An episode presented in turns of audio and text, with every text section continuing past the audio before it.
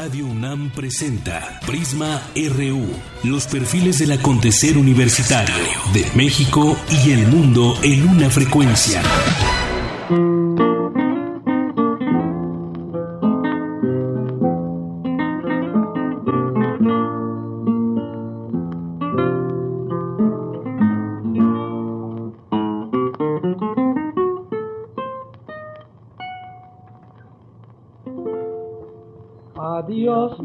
Chaparrita, no llores por tu pancho, que si se va del rancho, muy pronto volverá.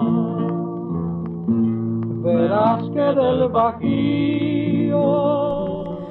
Buenas tardes, gracias por acompañarnos hoy aquí en Prisma RU y arrancamos con esta música del Tata Nacho. Él se llama Ignacio Fernández Esperón y nació, falleció un día como hoy, 5 de junio de 1968, aquí en la Ciudad de México. Él fue un compositor mexicano y destacan varias, varias canciones, entre ellas esta que escuchamos que se llama Adiós, mi chaparrita.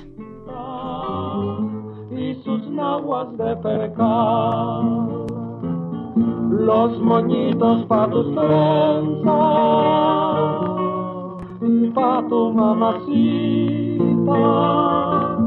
rebosos de bolita y sus naguas de percal.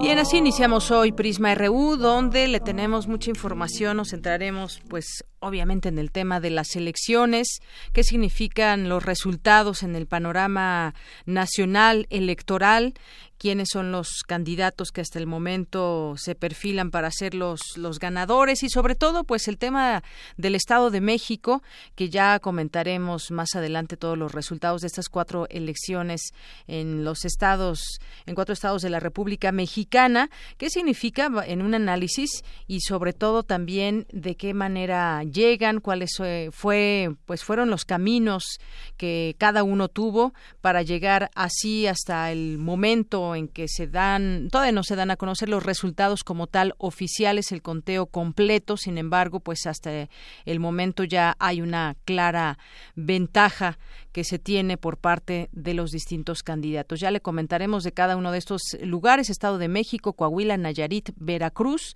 y también estaremos platicando de lo que sucedió el fin de semana y a raíz de eso lo que puede o no cambiar en la policía contra el terrorismo. Y me estoy refiriendo a los atentados de este fin de semana allá en Londres y hubo también una situación en Orlando que ya le platicaremos más adelante y se cumple otro año de la tragedia en la guardería ABC también comentaremos sobre este tema. Y hoy es día de Gaceta UNAM, es día de Cartografía RU con Otto Cázares. Esto y más le tendremos hoy aquí en Prisma RU. Así que arrancamos. Portada RU.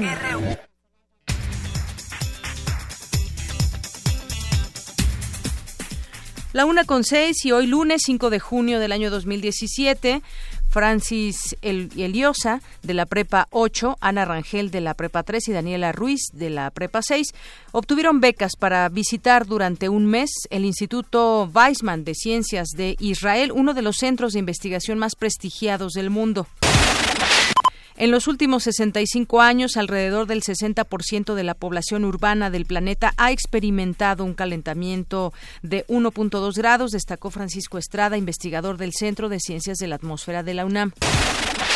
Las dunas costeras reducen el riesgo de catástrofes derivadas de las inclemencias oceánicas, pero el establecimiento de infraestructura turística de alto impacto les afecta de manera negativa, alertó Gabriela Mendoza, catedrática de la Facultad de Ciencias, Unidad Académica CISAL en Yucatán. En nuestra portada nacional de hoy, ayer se celebraron comicios en cuatro entidades. Más adelante tendremos todos los detalles de los resultados, de los incidentes que se presentaron, así como la información más reciente. La Procuraduría General de la República ya inició la solicitud de extradición del exgobernador de Quintana Roo, Roberto Borge, detenido ayer en Panamá. La cooperación bilateral en materia de seguridad debe continuar, afirmó el congresista estadounidense Michael McCall durante la reunión interparlamentaria México-Estados Unidos. El Instituto Nacional de Transparencia y Acceso a la Información pidió a la Secretaría de Hacienda dar a conocer datos sobre el impacto presupuestario derivado de la creación del Sistema Nacional Anticorrupción.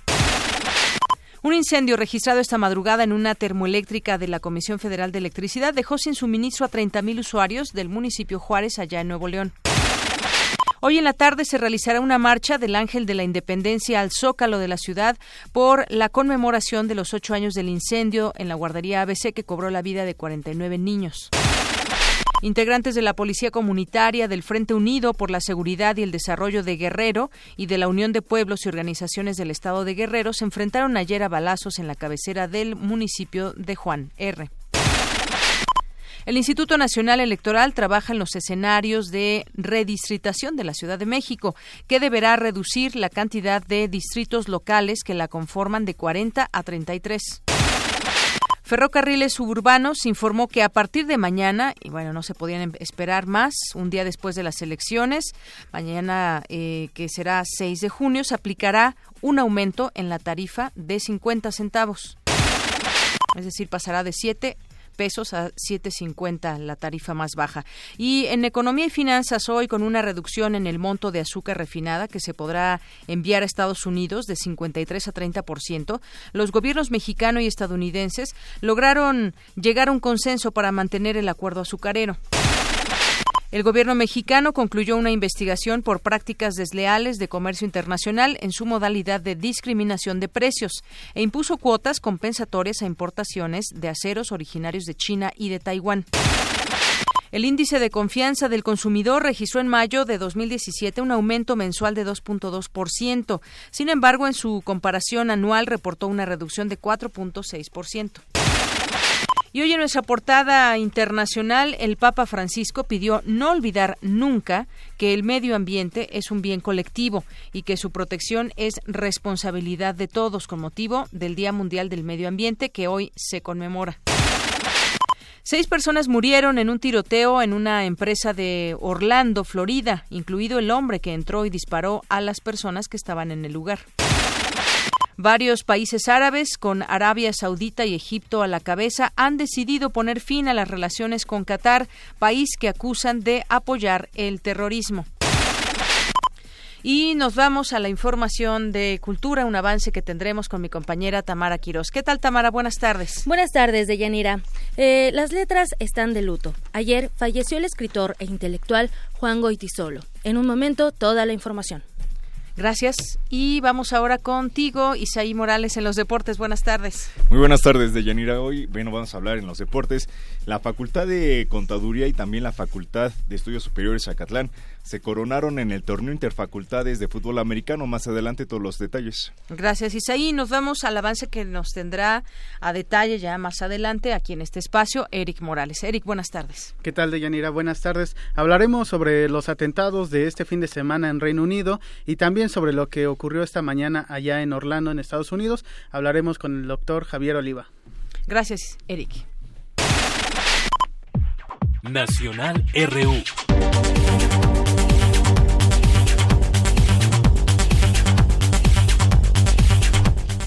Es la una con once minutos, pues arrancamos este informativo con la información de lo que sucedió este domingo respecto a las elecciones en cuatro estados del país. En el caso del Estado de México, pues del Mazo ya llama a que se reconozca su triunfo. En el caso de Morena, pedirá recuento casilla por casilla.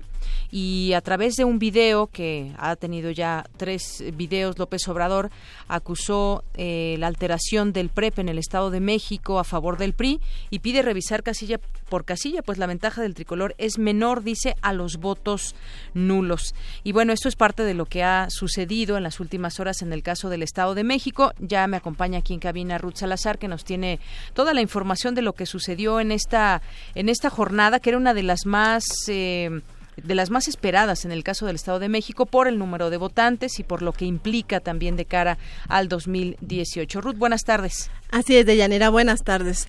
Te informo que al corte de las 12.45 horas de este lunes, el programa de resultados electorales preliminares del Instituto Electoral del Estado de México da una ventaja al candidato de la coalición formada por los partidos Revolucionario Institucional, Verde Ecologista, Nueva Alianza y Encuentro Social, Alfredo del Mazo Maza con 97.79% de las actas contabilizadas, el priista suma 1.955.347 votos, es decir, el 33.72%, por arriba del 30.81% de la abanderada de Movimiento de Regeneración Nacional, Delfina Gómez, quien tiene 1.785.962 votos. En tercer lugar se ubicó el candidato del Partido de la Revolución Democrática, Juan Cepeda, con el 17.79%, por arriba de la panista Josefina Vázquez Mota, que registró el 11.29% de los votos. Minutos después del cierre de las casillas, los dos candidatos punteros y sus partidos se declararon ganadores de la elección, a pesar de que aún no había resultados oficiales y definitivos. Posteriormente, casi a las 22 horas, el IEM dio a conocer los resultados del conteo rápido que daban una ligera ventaja al candidato del PRI.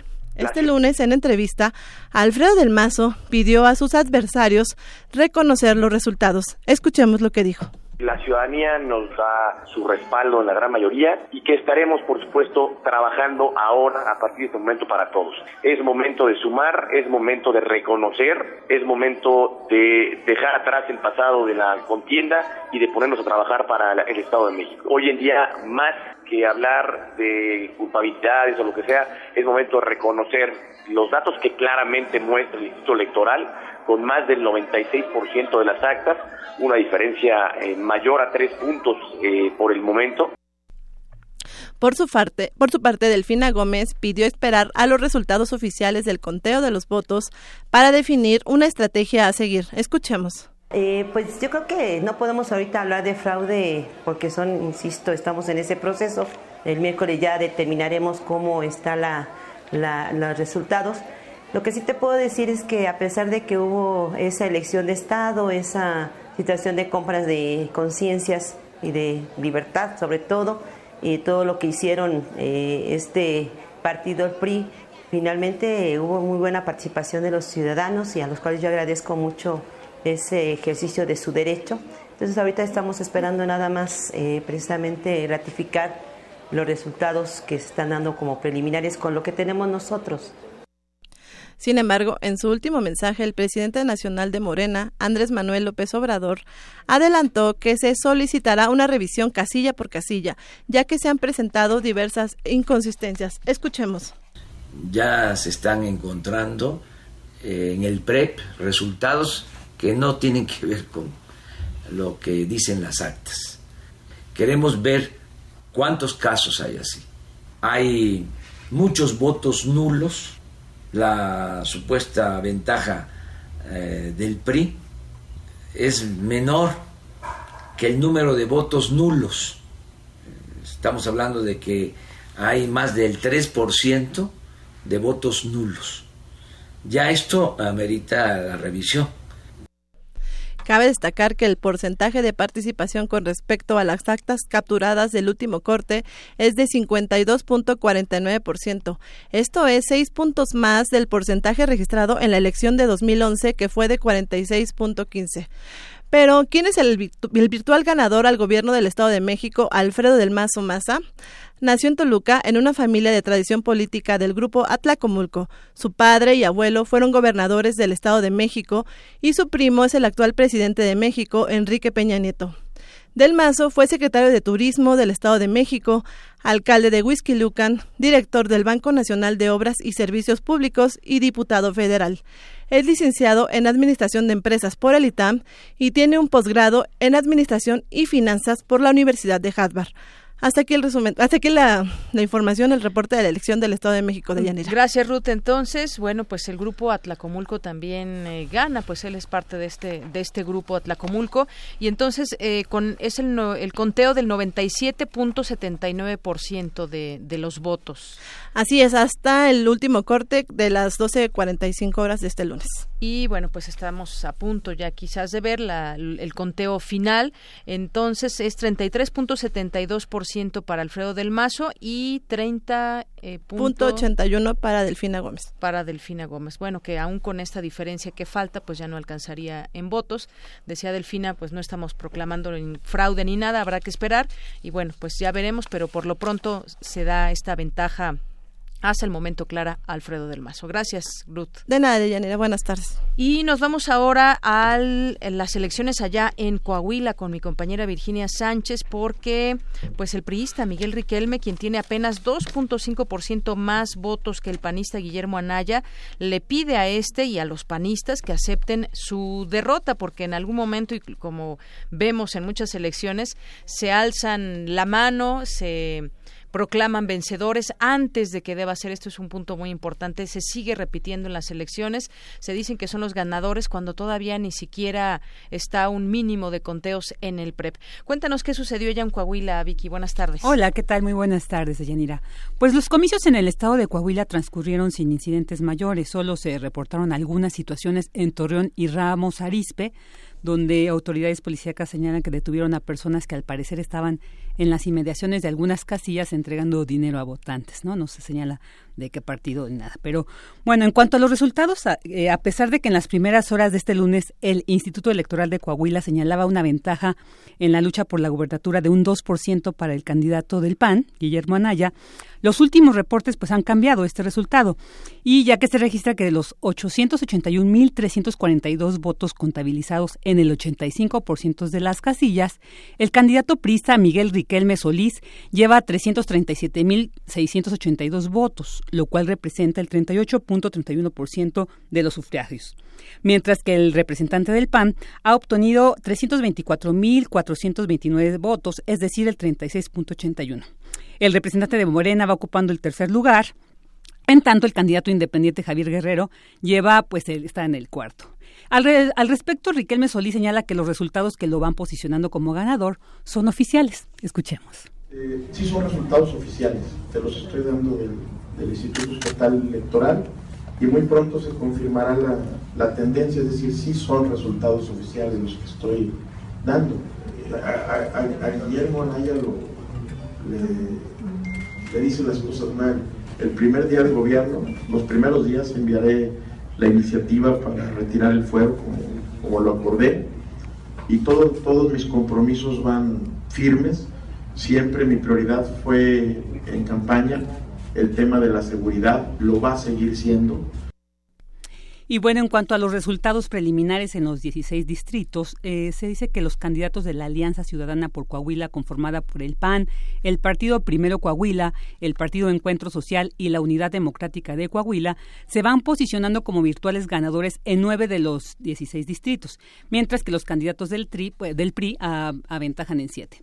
Y sobre los resultados para las alcaldías, el PRI ha obtenido hasta ahorita el 55% de las mismas. Así que, en resumen, los resultados preliminares para las principales ciudades de Coahuila establecen que en Piedras Negras va ganando Sonia Villarreal del PRI, en Monclova Jesús Alfredo Paredes López del PAN, en Saltillo Manolo Jiménez Salinas del PRI y en Torreón Jorge Cermeño Infante del PAN. Ahí divida un poco esta situación. Así es, pues también cerradas las elecciones en este estado de la República Mexicana, Coahuila, 85% de las casillas ya contabilizadas.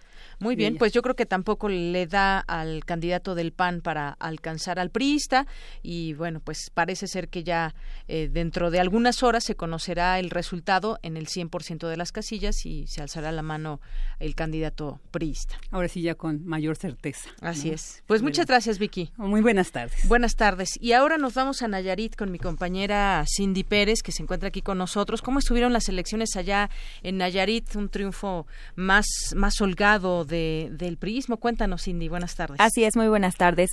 Este domingo, más de 815 mil nayaritas salieron a votar para elegir al nuevo gobernador del estado, 20 alcaldías y 30 diputados del Congreso local. Por única vez, todas las autoridades fueron electas por cuatro años para empatar calendario con las federales de 2021. Nuevamente, y como sucedió en 1999, los comicios dieron paso a la alternancia. La alianza Juntos por Ti del PAN, PRD, PT y PRS, encabezada por el candidato Antonio Echevarría García, obtuvo, de acuerdo con los últimos datos del programa de resultados electorales preliminares, el 38.5%, mientras que el candidato de la coalición Nayarit de Todos, conformada por PRI, Partido Verde Ecologista y Nueva Alianza, Manuel Cota, obtuvo el 27%. En tercer lugar quedó el candidato independiente que robó poquito, Hilario Ramírez Lallín con 12% y en cuarto sitio quedó Miguel Ángel Navarro de Morena con 11.9%. El consejero presidente del Instituto Estatal Electoral de Nayarit, Celso Valderrama Delgado, señaló que con base en la información preliminar la participación fue del 60%. Ya en la noche y acompañado por los representantes nacionales del PAN, PRD y PT, Antonio Echevarría García se pronunció ganador y aseguró que su triunfo es irreversible. ¿Te parece si lo escuchamos de Yanira? Adelante.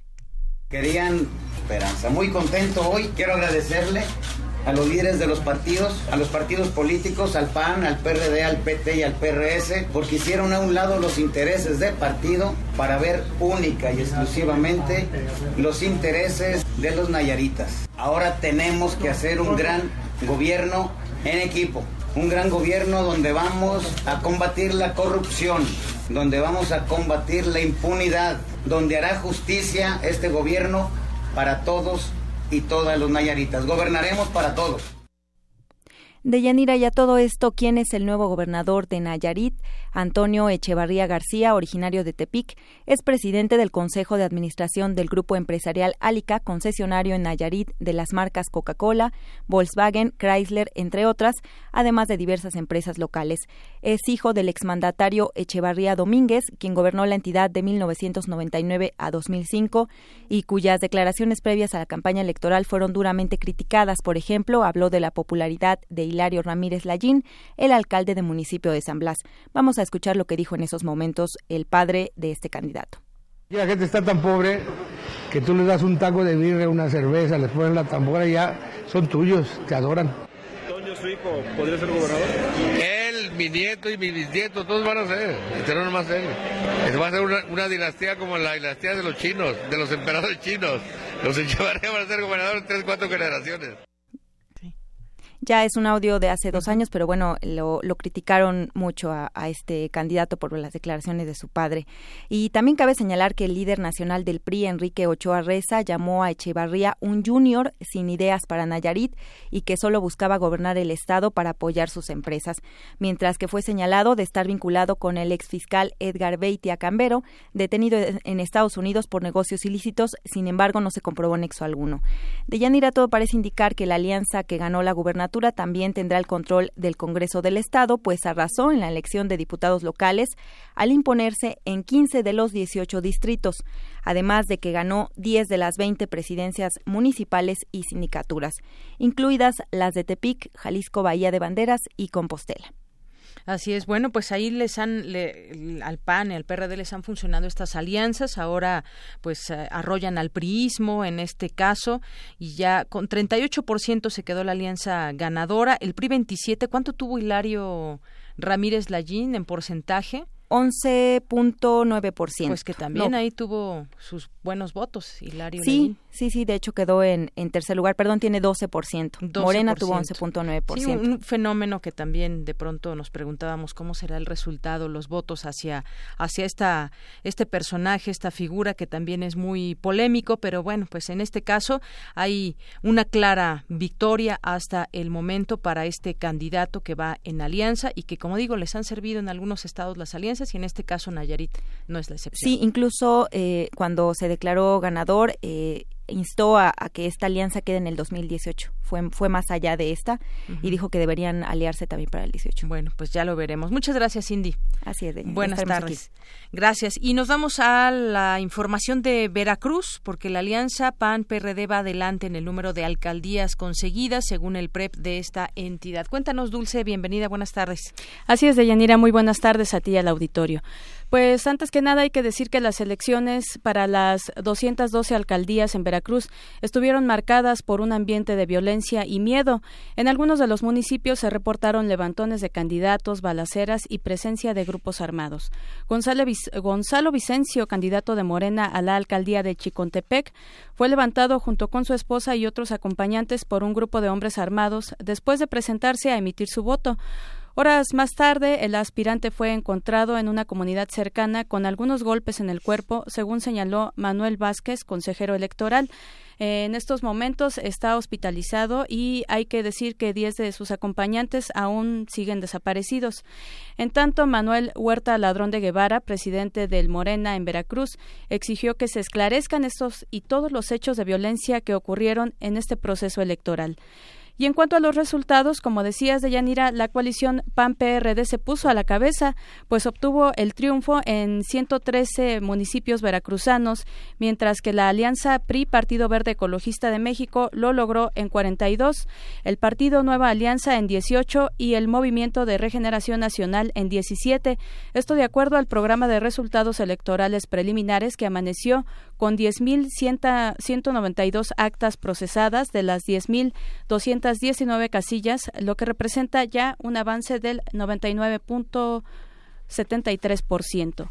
Eh, PAN PRD logró el triunfo además en municipios importantes como Boca del Río, Acayucan, Coatepec, Cosamaloapan, Martínez de la Torre, Pánuco, Papantla, Tantoyuca, Songolica, entre otros. Y mientras tanto, el puerto de Veracruz también fue eh, abanderado por esta alianza. Eh, Fernando Yunes eh, de, se consolidó como el, en el puntero, dejando en segundo sitio al empresario morenista Ricardo Exome, vamos a escuchar, si quieren, las palabras de Fernando Yunes. Todavía estamos contando, pero con la tendencia que tenemos de mucho más de la mitad de las 771 casillas, tenemos un triunfo contundente y ninguna hemos perdido prácticamente. Que ganamos y que recuperamos el puerto de Veracruz.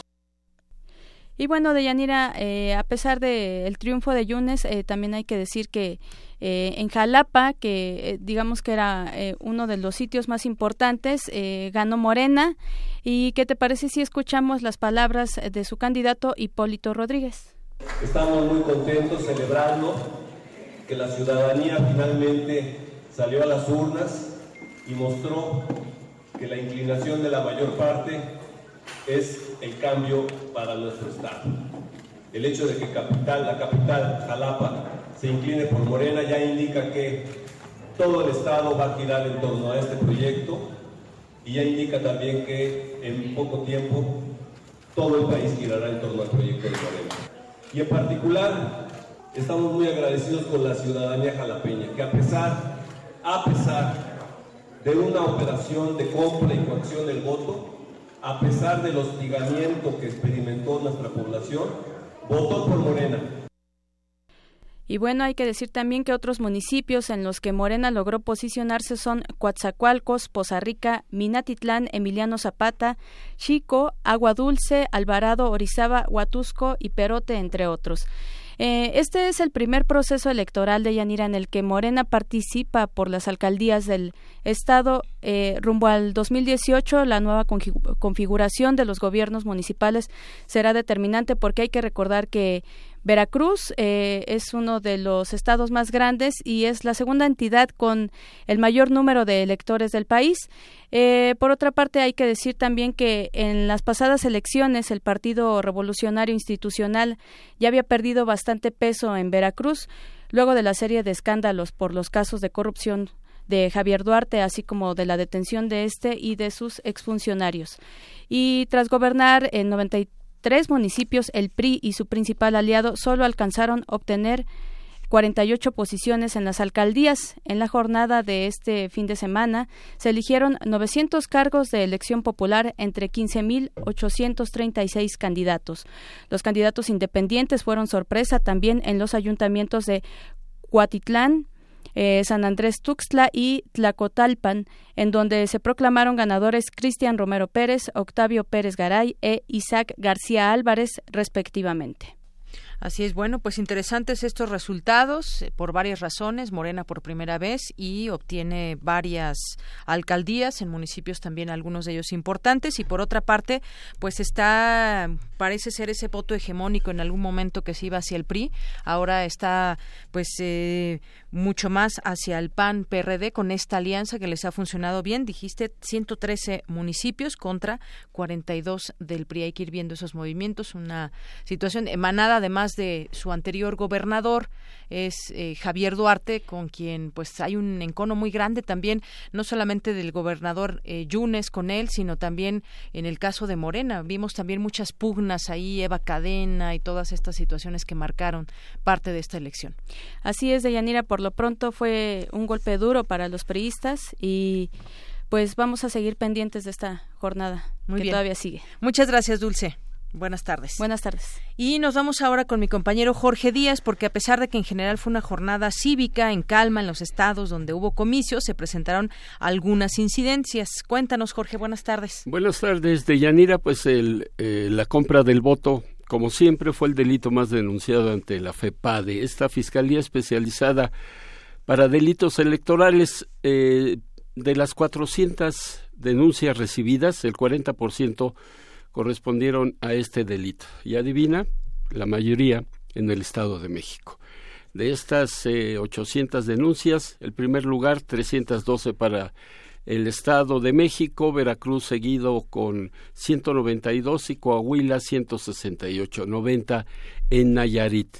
La supuesta intervención del delegado en Cuauhtémoc de la Ciudad de México, Ricardo Monreal, por actos ilícitos, de los que se le acusó, no se le pudieron comprobar y la FEPADE señaló a través de su titular, Santiago Nieto Castillo, que no intervendría porque además de que los denunciantes no presentaron las pruebas fehacientes, las imputaciones al morenista son de índole local y no federal. Dentro de estas prácticas comunes de Yanira podemos encontrar eh, la, los autobuses de la empresa Pullman de Morelos que se detectaron en los municipios de Ecatepec y de Nezahualcóyotl.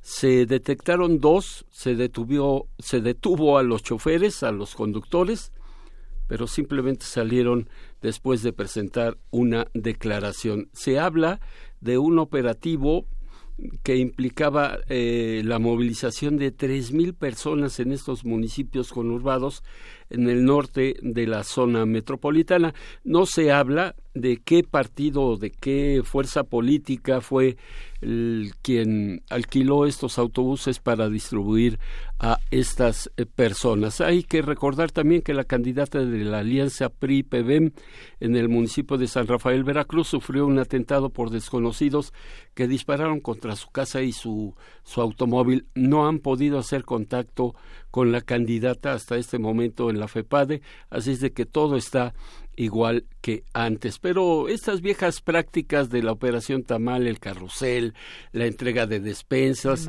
este, todo, todo eso son viejas prácticas. Ahora es autobuses de lujo, llamadas intimidantes a los ciudadanos que no tienen partido, la compra de votos, como lo dijimos al principio de esta intervención, y otras más que surgen cada vez que se presentan comicios en todo el país. Hay denuncias a través de Internet, a través del sistema telefónico de la FEPADE, pero para no aturdir a nuestros amigos del auditorio con tantos y tantos datos, bueno, pues eh, nuevamente el Estado de México fue quien, eh, lógicamente, por la cantidad de votantes y que el padrón electoral es importantísimo en cuanto a número e influencia en el país, representa un porcentaje muy alto de la votación. Cuando hay eh, elecciones federales, representa un alto porcentaje de la votación general cuando se elige presidente de la República principalmente. Bueno, eh, durante más de 70 años no se han registrado grandes cambios en, en las elecciones hasta la presencia del ingeniero Cárdenas, fundador del PRD, que ganó las elecciones de 1988 con la llamada, aún y con la llamada caída del sistema anunciada por el entonces secretario de Gobernación Manuel Bartlett y que le dio el triunfo a Salinas. El, después el asesinato de Luis Donaldo Colosio, que le dio la presidencia a Ernesto Cedillo como que por default, ¿no? Como que un voto de lástima hacia el PRI pero que en aquel entonces ya pintaba el señor Vicente Fox, Felipe Calderón. Bueno, este tipo de eventos le permitió a lo, después de, de, la presidencia de Cedillo, seis años de presidencia de Vicente Fox, no hubo mayor problema en esas elecciones. Lo que sí, en el 2006 con Felipe Calderón, para ser presidente de la República, derrotó a Andrés Manuel López Obrador, quien impugnó una diferencia de 233 mil votos y que le costó a la ciudadanía en aquel entonces del Distrito Federal un bloqueo de la Avenida Reforma, recordarás de Yanira que le costó pérdidas millonarias a los comerciantes de la zona. y que también pesó la sombra del fraude sobre, sobre Calderón y el panismo, ¿no? Sí, Porque fue una diferencia tan pequeña que incluso en ese momento muchos analistas discutían la posibilidad de, de una segunda vuelta como en otros países, no tenemos esa figura en México, pero pues sí, hasta el, hasta el momento esa sombra, esa sombra que le hace a Calderón. Esta campaña que, que impulsó Andrés Manuel, en donde voto por voto, casilla por casilla, en un operativo que hizo el Tribunal Electoral Federal, pero que también estuvo por ahí eh, manejada por algunos personajes y que ratificaron el triunfo de Felipe Calderón. Claro, se ratificó el triunfo, pero al final de cuentas no se contaron los votos por voto y casilla por casilla, ¿no? Queda ahí. Por eso te digo, siempre lo va a acompañar esa sombra. Así es. Y la elección del 2012 con el triunfo de Enrique Peña y con una derrota nuevamente de López Obrador todavía en el PRD antes de ser o de crear el partido de Movimiento de Regeneración Nacional, no tuvo mayores complicaciones. ¿Por qué? Porque en aquel entonces la gente votó por el personaje, no por el partido.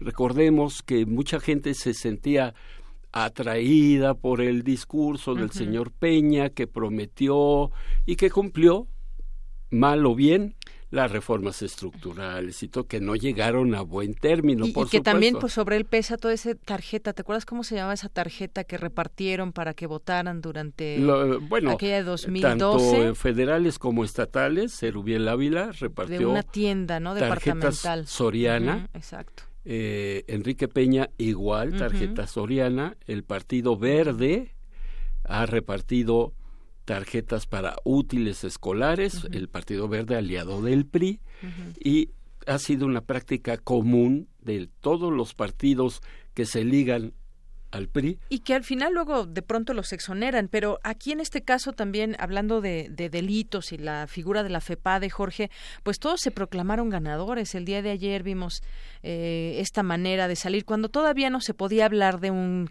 claro, siquiera lejano ganador por el número de conteo que había apenas en el PREP y que hubo una, también una confusión entre el PREP y el conteo rápido, pero el caso es que salen y se ya se tienen armados sus escenarios cuando no son los tiempos, ¿no? Incluso fue muy interesante ver cómo se manejó esta información en, en, los medios televisivos, de pronto pues eh, muchos ya daban por hecho quienes habían ganado cuando no se tenían los elementos.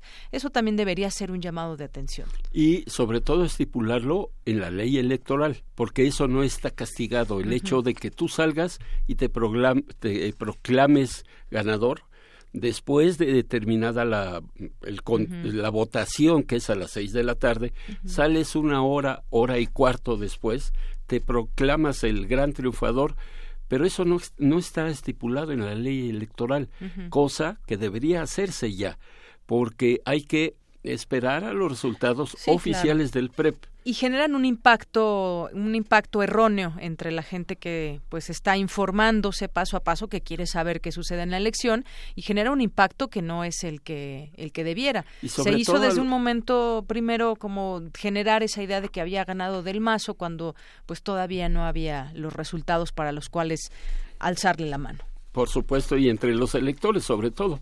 Quien le va al PRI, quien le va a Morena, quien le va al PRD, en ese momento se sienten ilusionados y dicen, bueno, se ganó la gubernatura en este caso, y a la mera hora nada. este, yo creo que sí también es una falta de atención para la gente que va y vota, ¿no? Y que sigue pasando, ¿eh? Desde hace mucho pasa y sigue pasando y nadie. Y pues fíjate nadie que, que eh, tengo un audio autoridad. que me gustaría ver si lo podemos escuchar, donde la gente llegó a una casilla especial, gente que vive en otro municipio, pe- pero que tiene que trabajar, por ejemplo, en Texcoco.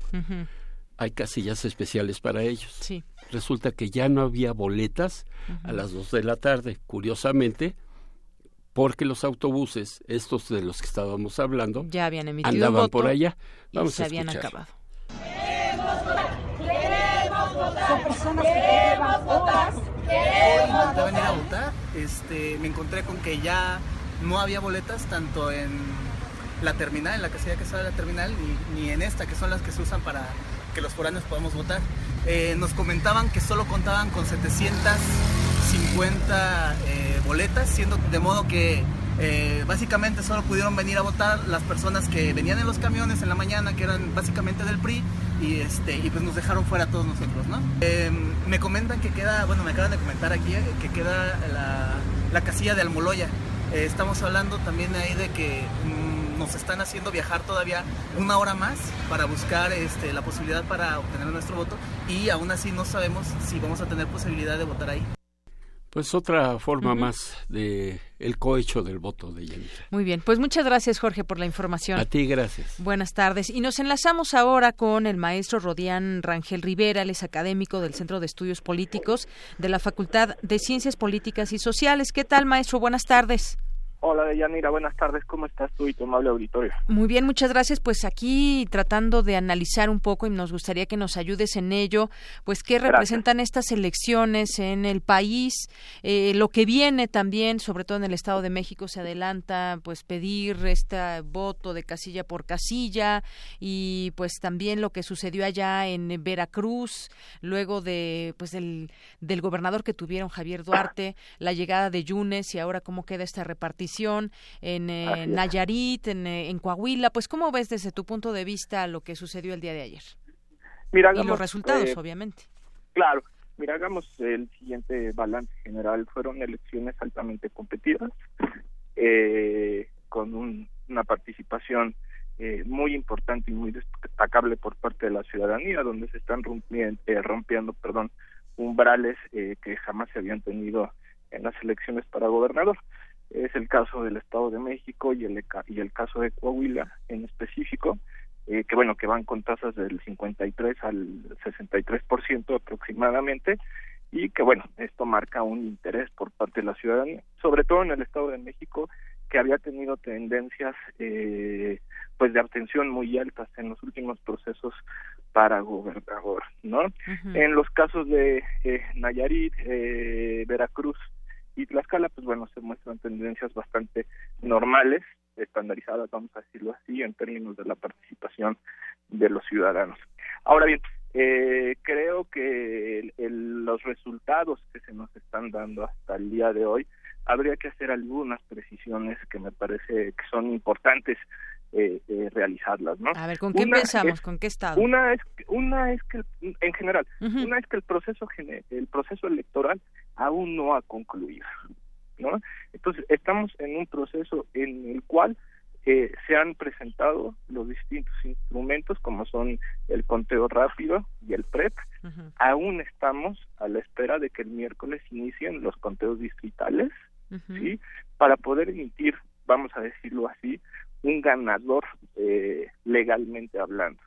Después de esto de este proceso los partidos políticos y los candidatos respectivamente tendrán la posibilidad ante la sala superior por ser caso de eh, elecciones a gobernador tendrán la posibilidad de impugnar eh, aquellos elementos eh, que ellos consideren dentro de se vieron eh, anormalizados en el proceso de la elección a gobernador, ¿no? Entonces creo que hay que ser cautos todavía, prudentes, un poco en términos de comprender en qué etapa del proceso electoral estamos, ¿no? Esto te digo es en términos generales y aplica sobre todo, creo, para llamar a la prudencia en términos de cómo se están generando los resultados, sobre todo en las elecciones del Estado de México y de Coahuila, donde las diferencias entre 3 y 1% están marcando ahorita Oye, los Rodián, instrumentos, y, ¿no? y- y como nos decías, eh, situación, el proceso electoral no ha concluido y sin embargo hubo quienes se proclamaron ganadores a unas horas de haberse cerrado las casillas, es lo que comentábamos hace minutos, un momento, ¿no? a minutos, sí, y tenían ahí preparado ya. salió 20 minutos antes, Sí, sí. 20 minutos Incluso después. tuvieron que bajar un tuit donde pues del mazo ya se, se asignaba la, la, la victoria. Esto es muy, esto es muy una grave. falta- y eso es una falta de respeto a la, a la institución electoral. El propio consejero presidente Lorenzo Córdoba pidió, vamos a decir de manera verbal, que hasta que no se conocieran eh, los, los resultados eh, o los datos oficiales, no se eh, diera una posición, un posicionamiento. Hay que entender, digamos, dentro de la lógica del, del mercadeo político, que lo que hacen los políticos con este tipo de acciones es, es un posicionamiento público, es quién se posiciona Y- primero, quién abre también. el debate primero, y mediático, así es, ¿no? Entonces, eh, creo eh, que hay más que una reglamentación, es un problema de una falta de cultura política, eh, de madurez Sí. eh, por parte de todos los actores Sí, que se sigue- en este proceso. que se sigue repitiendo desafortunadamente. Casos como Coahuila, en este caso que vuelve hasta el momento, no se tiene, se tiene el 85% de las casillas, pero pues lleva la, la ventaja el priista. Aquí habría que detenerse un poco y analizar. Eh, Claro. Vienen de Humberto Moreira, que dejó endeuna- de endeudado el Estado de manera tremenda. Luego vino su hermano, Rubén Moreira, y de nuevo la gente sale y vota por el PRI. Digo, van muy parejos ahí también con el caso de, bueno, no tan parejos, pero eh, eh, se está dando la ventaja a el candidato del PRI. PRI. Sí, ahí van Sí, cerrados, van hay cerrados una- ahí. Hay una diferencia de menos de un 2.5% más o es, menos. más o menos. Y lo Pero vuelve la gente a salir a votar por el PRI también. Sí, sí, sí. Y ahí lo que tenemos que entender cuando ya hacemos un análisis más de cómo, cómo se mueven los votantes y cuáles son los, eh, vamos a decirlo así, los incentivos que tienen los votantes. Sí, y aquí es donde las prácticas, y aquí es donde las prácticas informales justamente eh, pues tienen un peso en específico, ¿no? Estas prácticas clientelares, corporativas, ¿no? Que se van presentando y que no dejan o que permean o sesgan también la voluntad propia de los ciudadanos, ¿no? Y eso es importante irlo detectando en términos de, eh, pues, eh, actos eh, que demuestran de una u otra forma, este, pues, la normalidad de- durante el desarrollo de la jornada electoral, ¿no? Así es, Rodián. Y bueno, pues eh, finalmente me centro en esta parte del Estado de México, una elección también muy competida eh, por el número de votantes. Se le ha dado una importancia quizás eh, mayor, incluso de cobertura y demás, pero a final de cuentas, eh, pues los resultados ya los conoceremos de manera formal y completa eh, hasta el miércoles ya cuando se tenga esta pues esta Yo te acta. diría que hasta el viernes. Hasta el viernes. Hasta el viernes, o sea, porque toma en cuenta que Sí. todos los consejos distritales se juntan a partir del miércoles Sí. y empiezan el conteo de las actas. Y se ¿no? antoja un proceso ahí de, mm, pues, de ver, litigio, ¿no? de, de Así señalar algunos delitos electorales y quizás esto termine en tribunales, posiblemente. Es muy probable, yo es un escenario que no lo descartaría, pero también hay que decir algo y ser muy concisos en ellos. Ir a tribunales es un derecho eh, legítimo que tienen los actores que participaron, ¿no? E ir a tribunales no es, digamos, un conflicto como se le quiere escalar en algunos medios. Es parte de un derecho y también sirve ir a los tribunales para transparentar el mismo proceso electoral, ¿no? Entonces, el Estado de México tiene una importancia fundamental, creo yo, por tres aspectos fundamentales, ¿no? Uno, que es el Estado con el mayor número de votantes en el país, ¿no? Dos, es la tierra, vamos a decirlo así, del presidente de, de la República, eh, es lo que para el PAN, el PRD y Morena decían ayer una elección de Estado, no tranquilamente la que se vivió en el día de ayer. Y tercero, reconfigura al interior del PRI ¿sí? las fuerzas, sus propias fuerzas internas, en términos de preparar eh, que para que se prepare este partido y el presidente Peña hacia la sucesión del 2018, ¿no? Así es, se hablaba de la importancia, ¿no? De estas elecciones en, el Estado de México que de cara al 2018. que es el mismo caso de Coahuila en el entendido de Ricardo Anaya. Si Ricardo Anaya o si el PAN pierde Coahuila, claramente pues Ricardo Anaya, estaría eh, en una crisis institucional en términos de perder no solamente Coahuila, sino el Estado de México con los números tan bajos y tan negativos que obtuvo Josefina Vázquez Mota. Entonces, es esta parte, digamos, como del juego mediático que está. Y fíjate qué chistoso, ¿no? A lo que nos lleva a esto, ¿no? Y eh, eh, tanto el presidente como el partido, el PRI, perdón, y el PAN están inmersos en una crisis por definir quién va a ser el sucesor, mientras que en el caso de Morena está claramente definido quién va a ser el candidato eh, y trae, arrastra números positivos, ¿no? eh, una posición inmejorable en el Estado de México y pues bueno, ahí está una base de lanzamiento hacia el 2018 también. ¿no? Así es, entender también lo que significa esta alianza PAN-PRD, lo que significa el, el priismo ahora con estos resultados y también este partido Morena que emerge en algunas ocasiones pues, pues como primera, primera vez que, que, está dentro de la boleta, también habrá que ver cada partido sus números. Pues muchas gracias por este análisis, maestro Rodián Rangel Rivera, y gracias y pues seguimos hasta el viernes en el caso de algunos podrían darse los resultados finales. Yanira, muchas gracias por la invitación y gracias a todos por escucharnos. Hasta luego, buenas tardes. Gracias. Pues sí, el miércoles se darán a conocer y tal vez se vaya hasta el viernes en el caso del Estado de México. Vamos a ir viendo, no, no, no sabemos. Maestro Rodián Rangel es académico del Centro de Estudios Políticos de la Facultad de Ciencias Políticas y Sociales de la UNAM.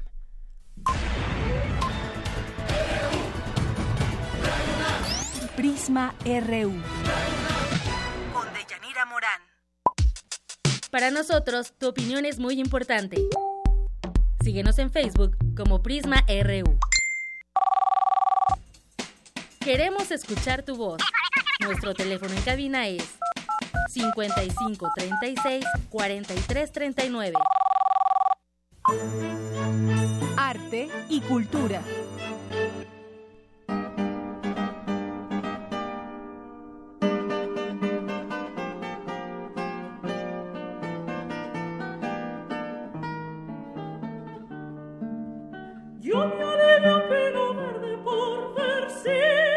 El 5 de junio de 1898 nació en Fuente Vaqueros, provincia de Granada, España, Federico García Lorca. Influenciado por su madre, desde los 10 años aprendió a tocar el piano y publicó su primer libro Impresiones y Paisajes. Estudió filosofía y letras y se licenció en Derecho en la Universidad de Granada, donde conoció al compositor Manuel de Falla, a los poetas Juan Ramón Jiménez y Antonio Machado, al cineasta Luis Buñuel y al pintor catalán Salvador Dalí. Adscrito a la generación del 27, llamada así por el rebelde homenaje que sus miembros rindieron a Luis de Góngora con motivo de su tercer centenario, Lorca es considerado como uno de los poetas españoles con mayor influencia de la literatura del siglo XX. Entre sus obras destacan Bodas de Sangre, La Casa de Bernarda Alba, Poema del Cantante Hondo y Canciones.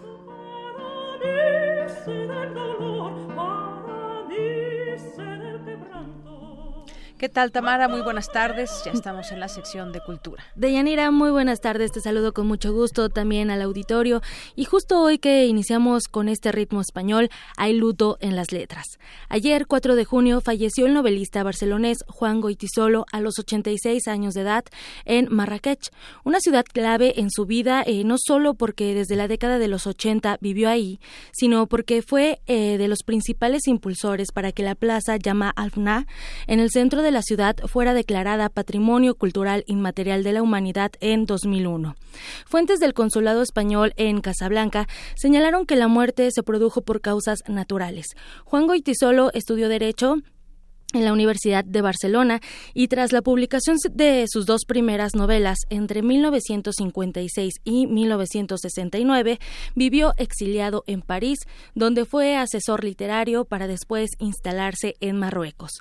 Un autor muy social de Yanira, además de escribir poemas, ejercía el periodismo, colaboró durante décadas en el diario español El País, para el que fue corresponsal de guerra en Chechenia y Bosnia, y también fue un gran interlocutor entre la cultura europea e islámica y uno de los autores más cervantistas de la historia, motivo por el cual en 2014 recibió el premio Cervantes. Escuchemos un fragmento de su discurso.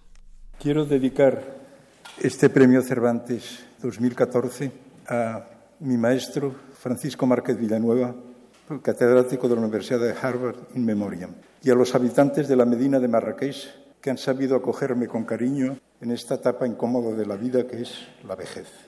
A comienzos de mi larga trayectoria, primero de literato, luego de aprendiz de escribidor, incurría en la vanagloria de la búsqueda del éxito. Ser objeto de halagos por la institución literaria me lleva a dudar de mí mismo. Ser persona non grata a ojos de ella me reconforta en mi conducta y labor. Deyanira solo decía que si les interesaba Cervantes, convenía documentar la vida del autor del Quijote, asumiendo su locura como una forma superior de cordura. Además de este premio, fue galardonado con el Premio Nacional de las Letras Españolas, el de Literatura Latinoamericana Juan Rulfo, el Premio Internacional Don Quijote de la Mancha y el Octavio Paz de Literatura. Juan Goitisolo pidió ser incinerado, pero las costumbres de Marruecos no lo permite, así que será sepultado en el cementerio marítimo de Larache, también en, en Marruecos. Muy bien.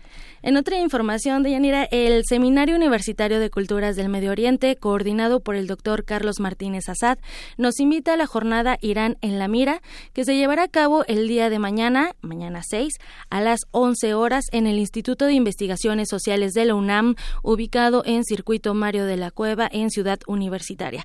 Vayan, la entrada es libre y ahí está la invitación.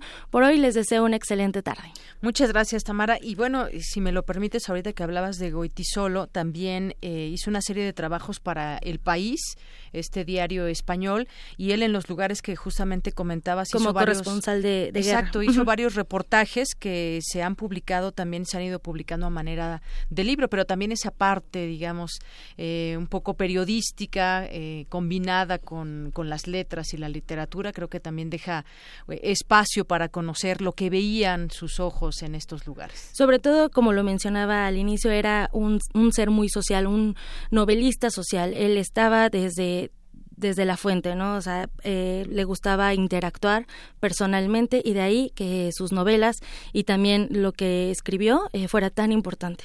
Así es. Gracias, Tamara. Buenas Gracias, Dayanira. Muy buena tarde. Hasta mañana. Vamos a hacer una pausa y regresamos con el resumen de la primera hora de Prisma RU. Prisma RU. programa con visión universitaria para el mundo. Queremos conocer tu opinión. Síguenos en Twitter como arroba PrismaRU. En la próspera tierra de XEUN, los sonidos conviven pacíficamente en un utópico flujo de ideas. Hasta que sus transmisiones son amenazadas por el silencio. Radio UNAM te invita a celebrar su 80 aniversario con el radioteatro XCUN, Viaje Mágico y Radiofónico. Miércoles 14 de junio, 5 de la tarde. Sala Julián Carrillo de Radio UNAM, Adolfo Prieto 133, Colonia del Valle. Entrada libre. El cupo es limitado. El cuadrante espera por ti. Radio UNAM.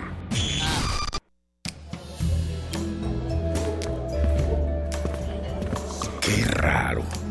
Estoy seguro de que apagué la tele antes de irme. ¡Sorpresa! ¿Qué no era esta la casa de Susie? Cuando no actualizas tu domicilio ni corriges tus datos personales, las cosas no salen como esperas. No lo dejes para el último. Actualiza o corrige tus datos y participa. Instituto Nacional Electoral, INE. Se encuentran nuevamente en nuestro estudio tres músicos considerados como los más brillantes en nuestro medio jazzístico. Alberto Zuckerman, pianista y crítico, Eugenio Toussaint, pianista también, y Roberto Aimes, contrabajista del cuarteto Blue Note. El jazz es un proceso individual y colectivo, es parte de la cultura, y como tal, su desarrollo en México merece mención aparte. ¿Puede hablarnos el jazz de nuestra propia historia? ¿Cuál ha sido su relación con la radio y en particular en Radio UNAM? Alain Derbez, Germán Palomares, Olivia Revueltas y Benjamín Mayer nos hablarán sobre este tema en el programa El jazz y la cultura. La cultura y el jazz. Dentro del ciclo, Pensemos desde la radio, charlas en torno a los 80 años de Radio UNAM. Súmate al diálogo y acompáñanos para la mesa de debate el jueves 15 de junio a las 3.30 de la tarde.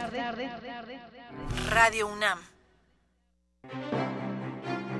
El Museo Nacional de Arte exhibe la muestra Melancolía, integrada por 130 piezas de 80 artistas mexicanos, novohispanos, modernos y contemporáneos, que aluden al complejo sentimiento de la melancolía con obras de Diego Rivera, Germán Gedovius, David Alfaro Siqueiros, Manuel Rodríguez Lozano, Arturo Rivera, Julio Ruelas, Rufino Tamayo y Cristóbal de Villalpando, entre otros. El Museo Nacional de Arte se ubica en la calle de Tacuba número 8, Centro Histórico de la Ciudad de México.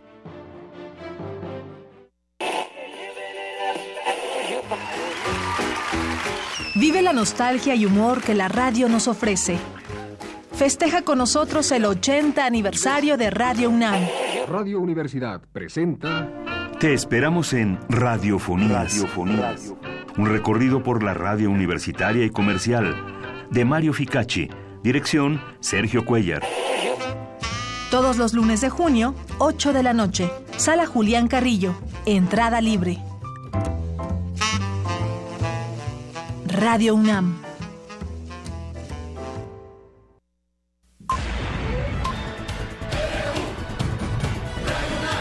Prisma RU.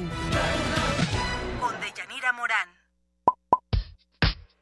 Queremos conocer tu opinión. Síguenos en Twitter como arroba PrismaRU.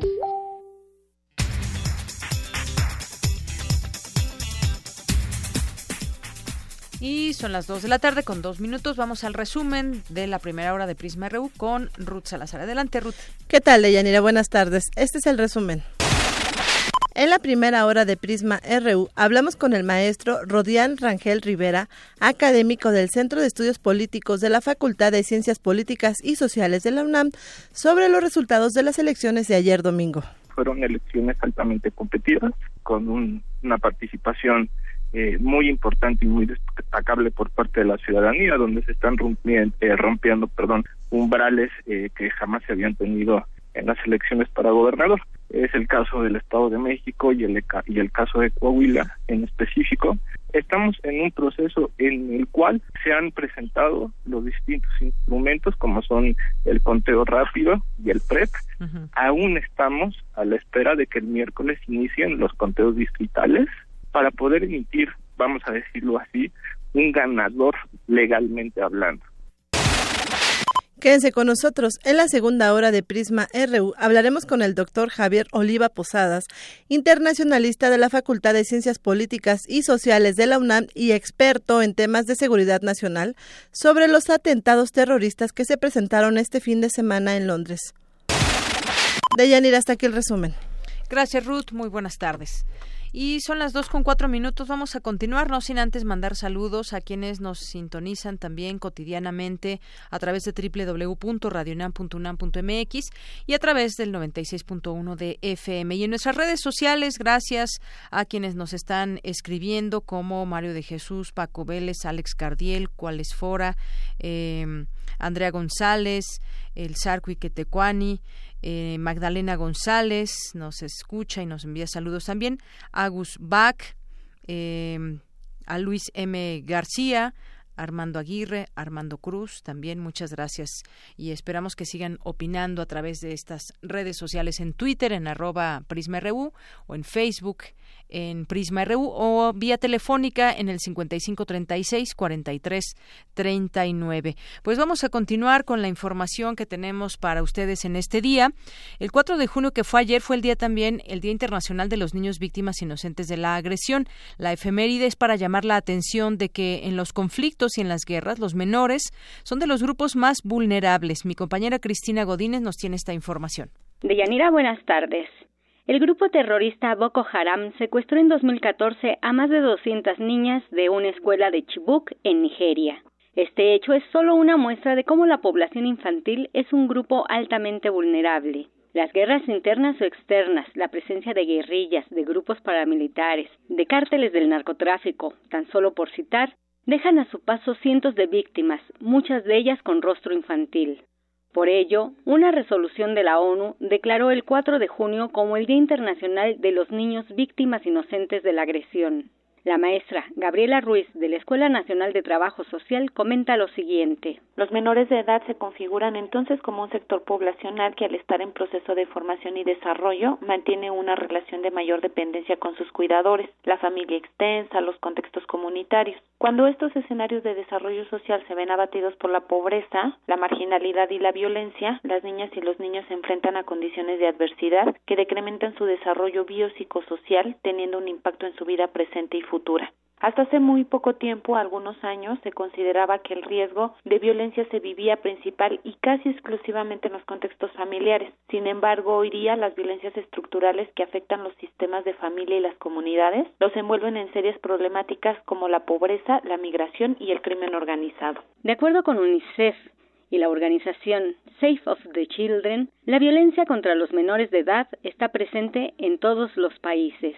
Centros y redes de investigación han documentado estudios en donde se ha encontrado pues fenómenos tales como el tráfico de niños, la mutilación genital femenina y la violencia de género, violencias en la escuela, en el hogar y la familia. Sin embargo, y de acuerdo a la información vertida por el Movimiento Mundial por la Infancia de Latinoamérica y el Caribe, se sabe que América Latina es una región muy violenta, en donde existe mayor desigualdad, lo que afecta directamente a las niñas y los niños. De acuerdo a los datos más recientes de UNICEF, se sabe que la mitad de las niñas y niños y adolescentes de esta región son víctimas de maltrato físico, emocional, trato negligente o abuso sexual. 40 millones de menores de 15 años sufren violencia, abuso y abandono en la familia, la escuela y la comunidad. Para que esto disminuya, se debe promover una cultura de la no violencia generar espacios seguros y aplicar políticas públicas que involucren al tejido social en su conjunto, señala la maestra.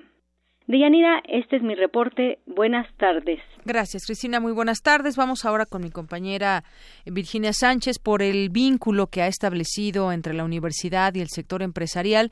José Luis Foleiro, del SECADET de la UNAM, fue reconocido. Cuéntanos, Vicky, adelante. Buenas tardes, Deyanira y auditorio de Prisma RU.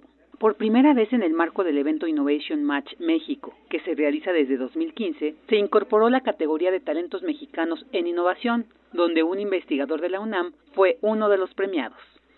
Se trata de José Luis Olleiro Rebolledo del Centro de Ciencias Aplicadas y Desarrollo Tecnológico, que recibió el reconocimiento por su trayectoria en el ámbito de la transferencia de tecnología, y quien comparte a Prisma RU sobre las investigaciones que le hicieron acreedor a este premio el tipo de impulso que a mí me ha tocado dar a la innovación ha surgido principalmente de propiciar la transferencia de tecnologías o de resultados de investigación de la universidad al sector productivo, principalmente en la UNAM. Entonces, pues ya son más de 30 años trabajando en estos temas y me ha tocado en suerte pues participar en centenas de proyectos encaminados a establecer esta difícil colaboración de la universidad con empresas privadas para que estas últimas puedan tomar resultados del trabajo de investigación y los traduzcan en nuevos procesos o nuevos productos o servicios que se colocan en el mercado.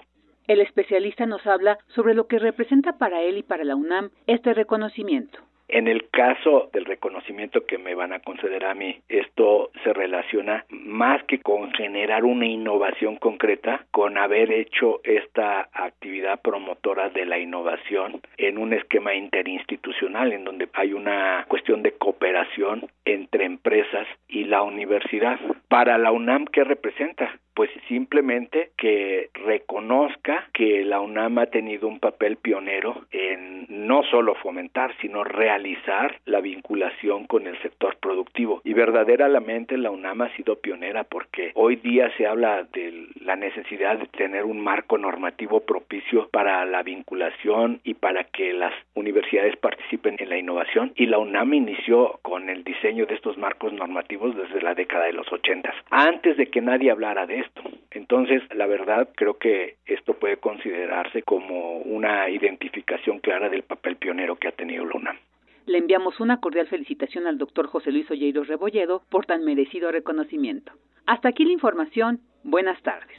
Gracias, Vicky. Muy buenas tardes. Y también eh, ya son ocho años de la tragedia de la guardería ABC en Sonora, donde el castigo para los señalados como responsables para todos no ha llegado. Cuéntanos, Dulce García. Buenas tardes.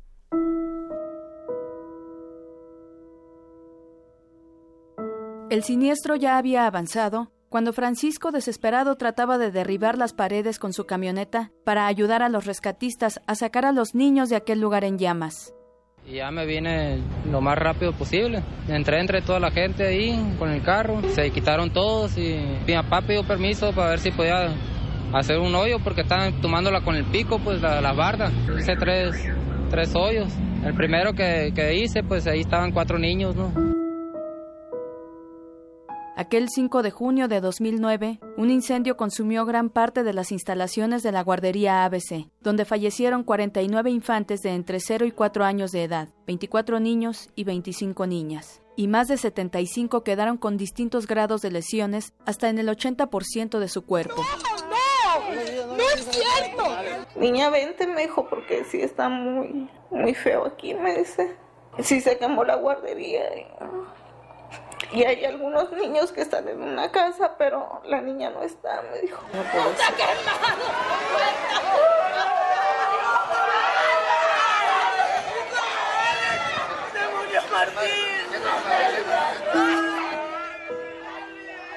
El castigo para los responsables no ha llegado. Apenas el año pasado, un juez de distrito dictó sentencia a 19 personas y exoneró a tres, todos empleados o funcionarios de rango menor. El proceso ha sido lento y podría durar dos o cinco años más. Inicialmente había 32 personas procesadas, donde estaban funcionarios de alto rango, pero la lista se depuró a 22. Ocho años han pasado y hoy los familiares de las víctimas siguen sufriendo los estragos de aquella tragedia, como si hubiese sido ayer. Una pequeña sobreviviente se enfrenta a las burlas de sus compañeros por las cicatrices que las quemaduras dejaron en su cuerpo. A veces a unos niños de allí tengo que explicarles porque a veces me preguntan, ¿qué te pasó la pierna? ¿Qué te pasó la piel?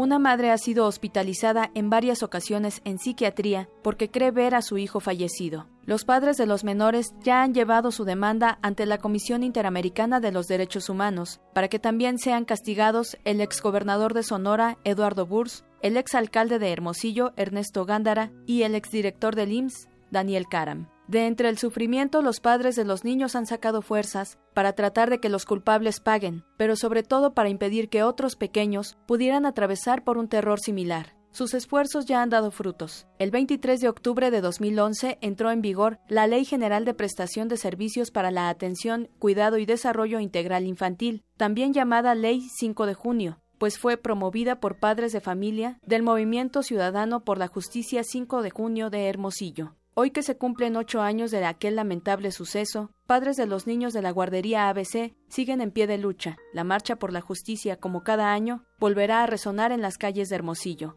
Y no están solos. Aquí en la Ciudad de México, ciudadanos marcharán del Ángel de la Independencia al Zócalo para recordar la memoria de los pequeños y exigir que esto no vuelva a ocurrir. Para Radio UNAM, Dulce García. A que este gobierno represor, asesino, corrupto, vuelva a tocar lo más valioso que una nación pueda tener, nuestros niños y niñas. Bien, pues sí, ocho años de esta tragedia.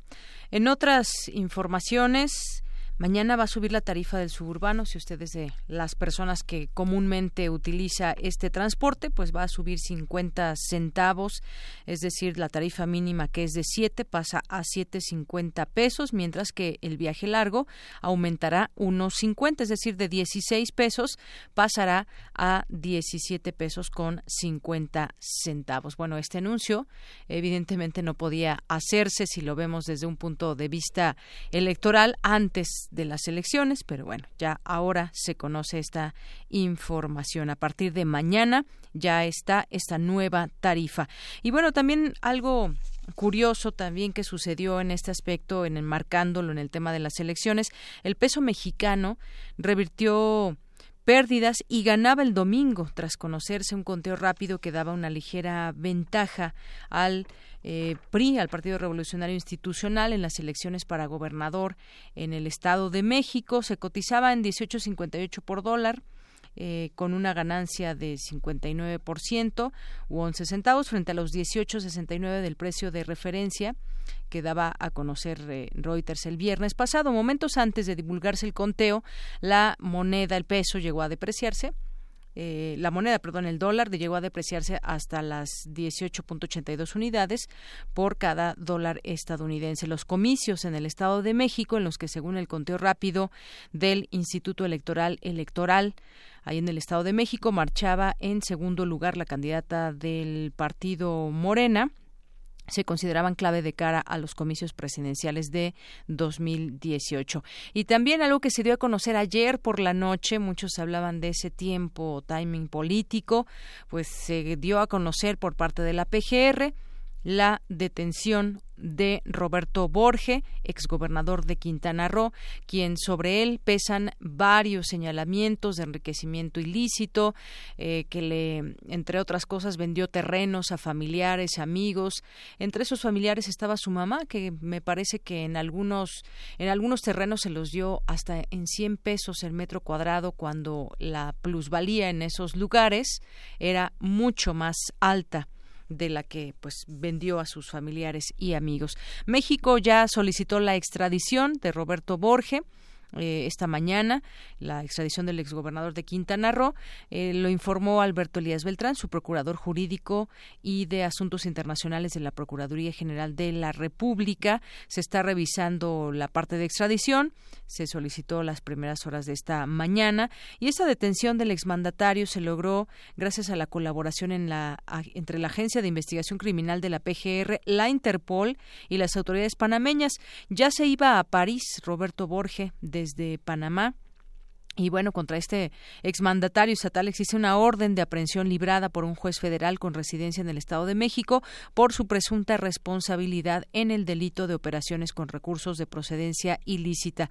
También varias, eh, varias autoridades ya se han pronunciado al respecto, entre ellos el actual gobernador, que en algún momento fue de su partido, Carlos Joaquín González, que pues eh, señala lo positivo que hay en esta detención, sobre todo para ir conociendo los caminos del dinero y muchas cosas que tendrá que aclarar Roberto Borge, que se habla entre las notas que se pueden encontrar que estaba que fue, el último refugio fue una torre la Torre Trump allá en Panamá.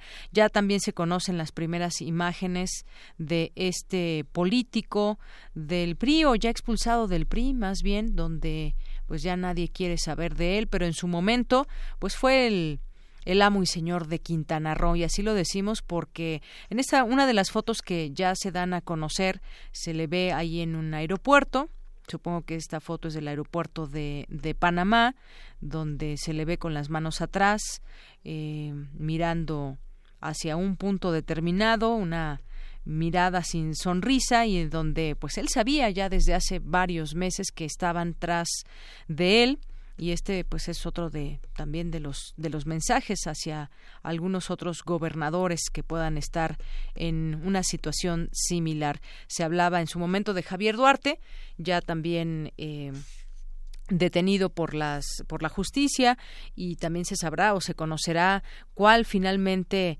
es la situación que tendrán que enfrentar. Y en el caso de Roberto Borge, pues lo mismo y muchos tendrán que reclamarle todo lo que hizo durante su sexenio allá en Quintana Roo, sobre todo pues también no solamente en los temas económicos, también políticos, pero bueno, sobre eso hay también algunas denuncias, aquí hemos dado dado seguimiento a ello. Hay una, entre ellas hay una organización que se llama Somos tus ojos, que ha estado muy pendiente y que justamente interpuso también algunas, algunas demandas ante las autoridades. Bueno, pues ahí la detención de este exgobernador de Quintana Roo.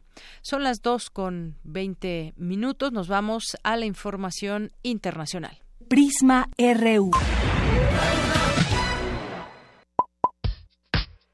Queremos conocer tu opinión. Síguenos en Twitter como arroba PrismaRU. Queremos escuchar tu voz.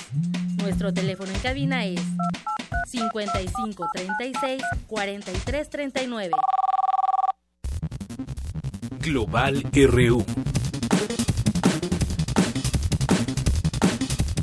Bueno, y entramos a la sección internacional con mi compañero Eric Morales. Vaya fin de semana, también hoy en Orlando, también ya nos, nos platicarás. Y lo que sucedió el fin de semana en Londres, actos de terrorismo de nueva cuenta. Buenas tardes, Eric. Así es, buenas tardes, Yanira. Pues sí, otra vez, una vez más, eh, este fin de semana Londres, Reino Unido, fue eh, el foco de nuevos ataques terroristas. Ya el Estado Islámico se adjudicó estos hechos y entraremos con toda la información, si te parece, después de nuestras breves internacionales.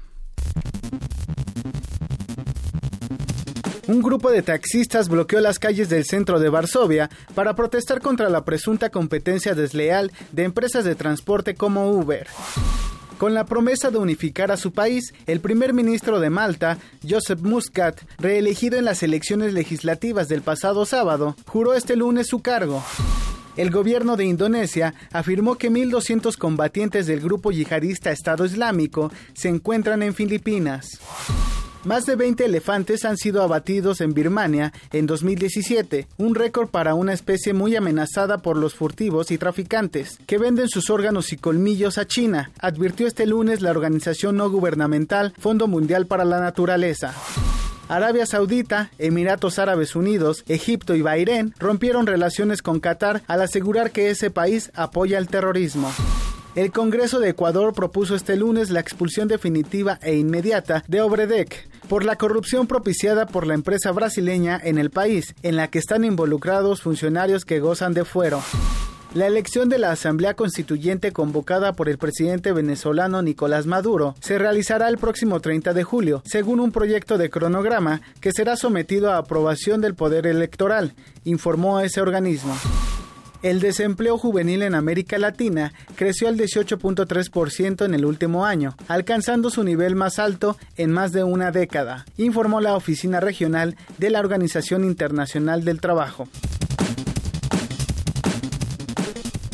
Ahí hay información de los cinco continentes y como platicábamos antes de nuestras breves internacionales, este fin de semana Londres volvió a ser blanco de nuevos ataques, tan solo 12 días después de, los, de las explosiones que terminaron con la vida de 22 personas en la ciudad de Manchester. El sábado una furgoneta cerca del puente de Londres arrolló a una veintena de personas, luego tres hombres salieron del vehículo y con cuchillos en mano agredieron a gente al azar. Minutos después, en otro punto del puente, eh, un grupo de hombres atacó a numerosas personas con cuchillos. Cerca de ahí también se escucharon disparos, según reportaron testigos. Ayer el grupo yihadista Estado Islámico, a través de la red de mensajería móvil Telegram, se adjudicó la autoría de estos, de estos hechos. Pocas horas después fueron detenidas dos doce personas relacionadas con, con estos ataques. Esta mañana la policía británica informó que fueron identificados dos de los agresores. Se trata de Quran Butt, de origen pakistaní,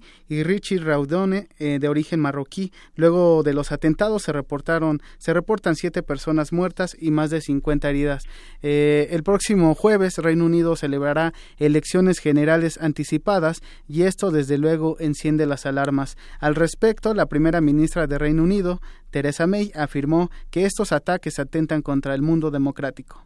En primer lugar, aunque los recientes atentados no estén conectados a los canales habituales, sí lo están de una manera particular. Les une la misma ideología del extremismo islámico que predica el odio, busca la división y promueve el sectarismo. Es una ideología que reivindica que nuestros valores occidentales de libertad, democracia y derechos humanos son incompatibles con la religión del Islam. Y para hablarnos sobre lo que sucedió este fin de semana en Londres, tenemos en la línea telefónica al doctor Javier Oliva, académico e investigador de la Facultad de Ciencias Políticas y Sociales de la UNAM, y a quien saludamos con mucho gusto. Buenas tardes, doctor Oliva. Le saluda de Yanira Morán y Eric Morales. ¿Qué tal, Yanira? Mucho, mucho gusto saludarlos aquí desde Londres y también saludos al auditorio de Radio UNAM. Gracias. Y bueno, pues de nuevo Londres vuelve a ser el foco de, atentados, tan solo eh, algunos días antes de que se llevan se lleven a cabo elecciones generales en ese país ya la primera ministra ha confirmado que se realizarán estas elecciones el, próximo jueves. Eh, sí eh, hay cambios importantes respecto del posicionamiento del gobierno de Theresa May el primer punto es que ha hecho una propuesta, por, el momento verbal, pero seguramente será formal, de darle mayores atribuciones a la policía para poder eh, intervenir en la prevención de este tipo de, hechos, de actos terroristas de organización. Es importante también que las eh, investigaciones, como bien apuntaba Sergio en la introducción a esta entrevista, eh, respecto de que no estaban conectados los tres más recientes eh, atentados en, en, Londres y junto con el, eh, con el de Manchester, de tal manera que eh, por eso no se incrementó, no se subió el nivel al máximo dentro del semáforo de alerta, que es crítico, se mantiene en severo. Recordemos que cuando sube a crítico, como ocurrió los, horas después del atentado en Manchester, se desplegaron unidades del ejército del Reino Unido en distintas partes y ciudades de ese, de ese país. Y ahora, y ahora el, el, problema es que, bueno, pues evidentemente el endurecimiento, es decir, aplicar medidas más severas al tema de la prevención de los eh, acontecimientos terroristas, pero sobre todo también las implicaciones negativas que puede tener para las políticas de migración. Ya en otra ocasión me he referido en este mismo espacio Radio a cómo estos eh, atentados de alguna forma sirven de argumento para las eh, posiciones más radicales en términos de racismo y xenofobia.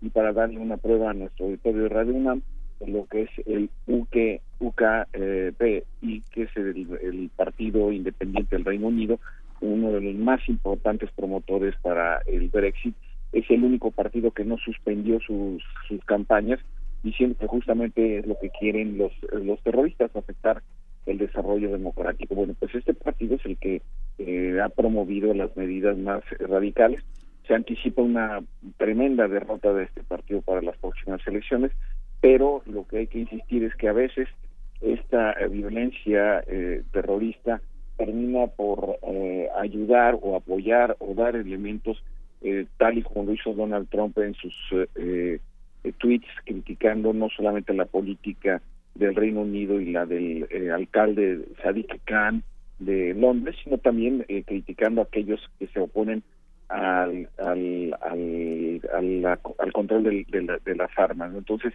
ahora vemos que justo de una manera muy trágica, bueno, son los temas que me dedico a estudiar, pues hace unas horas hubo un atentado en, en, en Orange, en, en, cerca de Orlando, en Florida, y se saldó eh, hasta el momento con seis muertos y el suicidio del atacante. En este caso parece que era un asunto de carácter laboral, lo habían despedido de su empresa hace poco. Entonces, vemos que eh, tan solo en un, en, un, en un solo acontecimiento, en los Estados Unidos también tienen problemas muy serios. Ahí se le llama terrorismo eh, doméstico. Y también recordemos que la semana pasada una persona, un, un padre de familia disgustado, fue y asesinó a siete personas de la familia de su esposa. Entonces, eh, vemos que también el, el, incremento de la violencia eh, descontrolada, tanto en Estados Unidos como en Inglaterra, yo señalaría que tiene que ver en muy buena parte con desajustes en las políticas de integración en general o las condiciones de desigualdad que se viven en ambos eh, países. Así es. Hasta aquí mi primera respuesta. Sí, doctor, justamente lo que usted dice me parece muy importante lo que anunció Teresa May, la primer ministra británica, de prevenir atentados y con esto pues dar más poderes a la, a la policía, como pues bueno, una región donde pues la calma que caracterizaba a lugares como el Reino Unido, pues ahora tienen que cambiar esas formas de pues tratar de cuidar a sus ciudadanos y en este sentido pues eh, prevenir es una palabra que se está utilizando en casos de, de terrorismo, como hemos visto en otros lugares, en Francia, en Bélgica, y bueno, pues ahora es la palabra prevenir y por otra parte pues está eh, el ambiente. Usted que está allá pues platíquenos un poco. De pronto pues la gente evidentemente está asustada eh, de pronto salir en lugares donde se congrega mucha gente puede ser eh, pues ya hasta de miedo en este sentido. Y las políticas que se puedan endurecer porque sabemos que allá pues hay mucha gente muchos inmigrantes que ya tienen mucho tiempo mucha gente que se va integrando esta esta comunidad. Cómo cómo se vive, digamos, en el tema diario de a pie eh, lo que está sucediendo allá. Bueno, eh, eh, hay que hay que decir que la sociedad inglesa, la sociedad británica en general, es una sociedad que ha reaccionado con mucho valor y mucha cohesión, cosa que le falta notablemente a nuestra sociedad mexicana.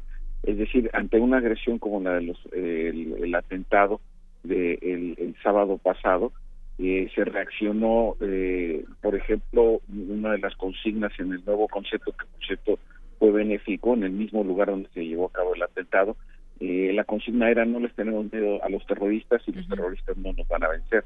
Hay una gran capacidad de reacción espontánea, eh, relataba algunos reportajes en periódicos tan prestigiados como el Financial Times o The Guardian, en donde como los hospitales públicos ya le pedían a la gente que no fuera a donar sangre, que ya tenían más que abastecimiento para atender a los más de 60 heridos. O también este hashtag que también se utilizó en París cuando eh, uno de los atentados la gente no podía regresar a su casa, abrió un hashtag de ven a dormir a mi casa, no te conozco, no sé quién eres, pero como estás en situación de calle ante una situación de terror, pues ven a dormir. Entonces, este tipo de reacciones eh, también demuestran una me parece en contraste dramático a lo que nos pasa en México, una cultura cívica muy desarrollada y que nosotros, eh, eh, al estar anestesiados frente a la violencia que se vive semana tras semana, eh, lamentablemente que es lo que más se lee en México en, Europa, pues aquí la, la, la, sociedad, sobre todo los jóvenes, diseñan una serie de respuestas que no tienen que ver nada con este concepto que me parece muy discutible, eh, como el de la resiliencia, porque es tanto como aceptar la violencia como normalidad y vamos a ver cómo la resistimos. No, de lo que se trata es cómo extirpamos esta posibilidad de la normalización de la violencia y, por supuesto, la, prevención. Sobre eso, Ana y Yanira, me quiero explicar solamente unos segundos. El nuevo presidente Emmanuel Macron en Francia acaba de enviar una iniciativa al Congreso para extender otros seis meses el estado de emergencia en Francia, es decir, eh, eh, las, eh, Francia lleva más de año y medio en esta situación, desde los atentados de noviembre de 2015 en París, y ahora lo que se pretende, y él mismo lo dijo, es darle cierta normalidad a algunas medidas eh, para que la autoridad judicial pueda actuar con mayor celeridad ante la posibilidad de organización de, de acciones terroristas.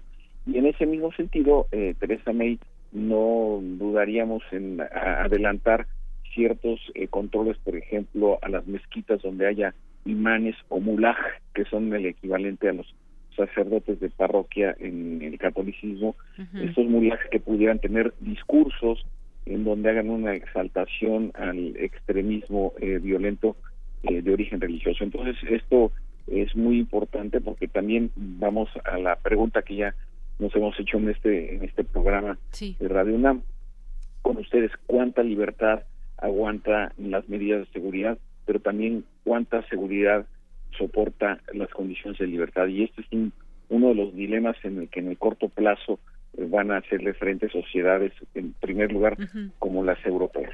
Así es, doctor. Sí, y, es que precisamente de, esto es donde toman varios eh, impulsos partidos de la ultraderecha, también nacionalista, como lo hemos visto en las recientes eh, elecciones que se han llevado en Europa, sobre todo también porque durante la última reunión del G7, pues realmente se, se pronunciaron estos líderes de, Estado contra el terrorismo y, y el ataque de, que se llevó a cabo en Londres este fin de semana es el tercer atentado en, en 72 días allá en Reino Unido. Es decir, se está convirtiendo en un, en un problema muy grave allá en Europa y sobre todo que está siendo utilizado también con fines políticos por partidos de, repito, de la ultraderecha, como lo hemos visto con diferentes candidatos. Claro, aquí el problema, Eric, lo, lo más importante de lo que se busca en el debate aquí en Europa es distinguir del el combate al terrorismo a respecto de los controles a la migración irregular. Eh, los partidos del arte right o de ultraderecha o xenófobos o racistas o todo esto junto eh, lo que pretenden es asimilar la migración ilegal la, migración irregular perdón como la semilla o la principal causa de las acciones terroristas en sus países y eh, bueno posiciones de una derecha moderada una izquierda o también un poco más moderada pues lo que precisan, y me parece que es absolutamente lógico que tiene que distinguirse la problemática de combate al terrorismo respecto de las políticas eh, respecto de la inmigración irregular. Así es, doctor. Y bueno, pues desde luego estaremos al pendiente de todo lo que suceda el próximo jueves en estas elecciones eh, importantes allá en Reino Unido y sobre todo pues con este estos hechos que acaban de suceder. imagino que estará muy eh, eh, habrá muchas especulaciones sobre todo lo que pueda suceder en esa jornada. Así es, como siempre las las encuestas han jugado un papel muy sensible en la, en la opinión pública. Eh, se vaticina una competencia cerrada cuando uno de los principales motivos por los cuales Teresa May convocó a elecciones adelantadas era que se encontraba en su más bajo momento de aceptación el líder del Partido Laborista y el laborismo mismo. Pero eh, con, como se han venido dando las posiciones del Brexit o las negociaciones para la separación del Reino Unido de la Unión Europea, han venido eh, remontando. Entonces, hasta el momento, si bien sigue siendo sólida la ventaja del Partido conservador frente al Partido Laborista, ya no es la misma ventaja cuando inició que era alrededor de 20 puntos porcentuales de, diferencia y ya estaremos pendientes de eh, pues hacer una, un reportaje si hay las condiciones para participar nuevamente en este espacio noticioso de Yanira Eric de Radio Universidad. Así es, doctor. Pues le agradecemos mucho el análisis que compartió este lunes con el público de Radio UNAM y estaremos al pendiente de lo que suceda el próximo jueves. Claro que sí, buen arranque de semana para todos. Gracias, doctor. Igualmente. Y bueno, pues finalmente comento que hoy se conmemora el Día Mundial del Medio Ambiente. Por este motivo, la empresa Google celebró este día con un doodle ecológico, por lo que el nombre del buscador se tiñó de verde mientras le crecen hojas sobre sus letras. Esta jornada fue establecida en la Asamblea General de Naciones Unidas el 15 de diciembre de 1972. Sin embargo, es celebrado cada 5 de junio porque ese día se inició la cumbre de la Tierra en Estocolmo en 1972. Y este día de, de Mundial del Medio Ambiente se da en el contexto donde Donald Trump saca a Estados Unidos del Acuerdo de París y es un buen momento para reflexionar sobre lo que pueden hacer los países restantes en ese en ese acuerdo para hacer un contrapeso importante a, esta salida de, de, Estados Unidos. Muy bien, pues muchas gracias Eric. Gracias Deyanira, nos escuchamos mañana. Buenas tardes, hasta mañana.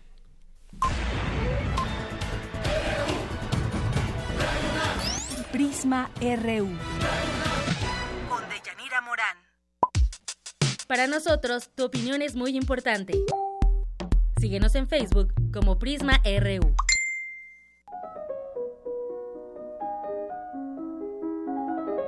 Cartografía RU con Otto Cázares.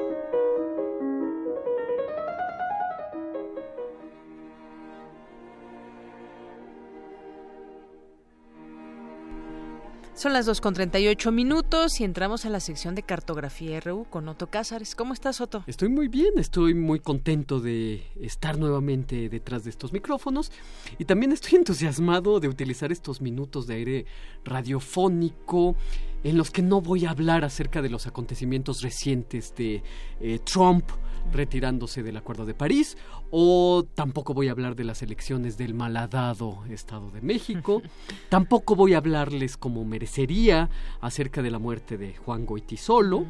En cambio, quiero hablar de algo que leí en el periódico y que, contrariamente a lo que puede leerse en la prensa o escucharse por la radio, se asemeja a un sueño.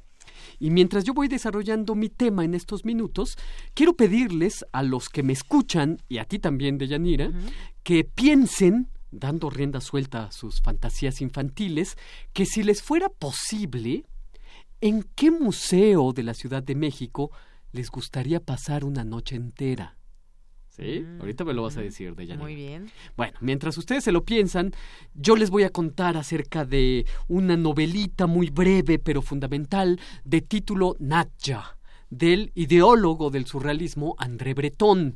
En esta novelita hay un fragmento que quiero citar. Dice Breton, me agradan mucho esos hombres que se dejan encerrar por la noche en un museo para poder contemplar a sus anchas, en horas ilícitas, el retrato de una mujer que iluminan mediante una linterna. Forzosamente, continúa Bretón, estos hombres deben saber de esta mujer mucho más de lo que sabemos nosotros. Hasta ahí la cita de Bretón. A mí siempre me ha parecido inquietante y atractiva la idea que rondaba mis fantasías infantiles de permanecer de manera ilícita dentro de un museo cuando ya han cerrado las puertas. Luego me di cuenta de que incluso hay una película con este tema.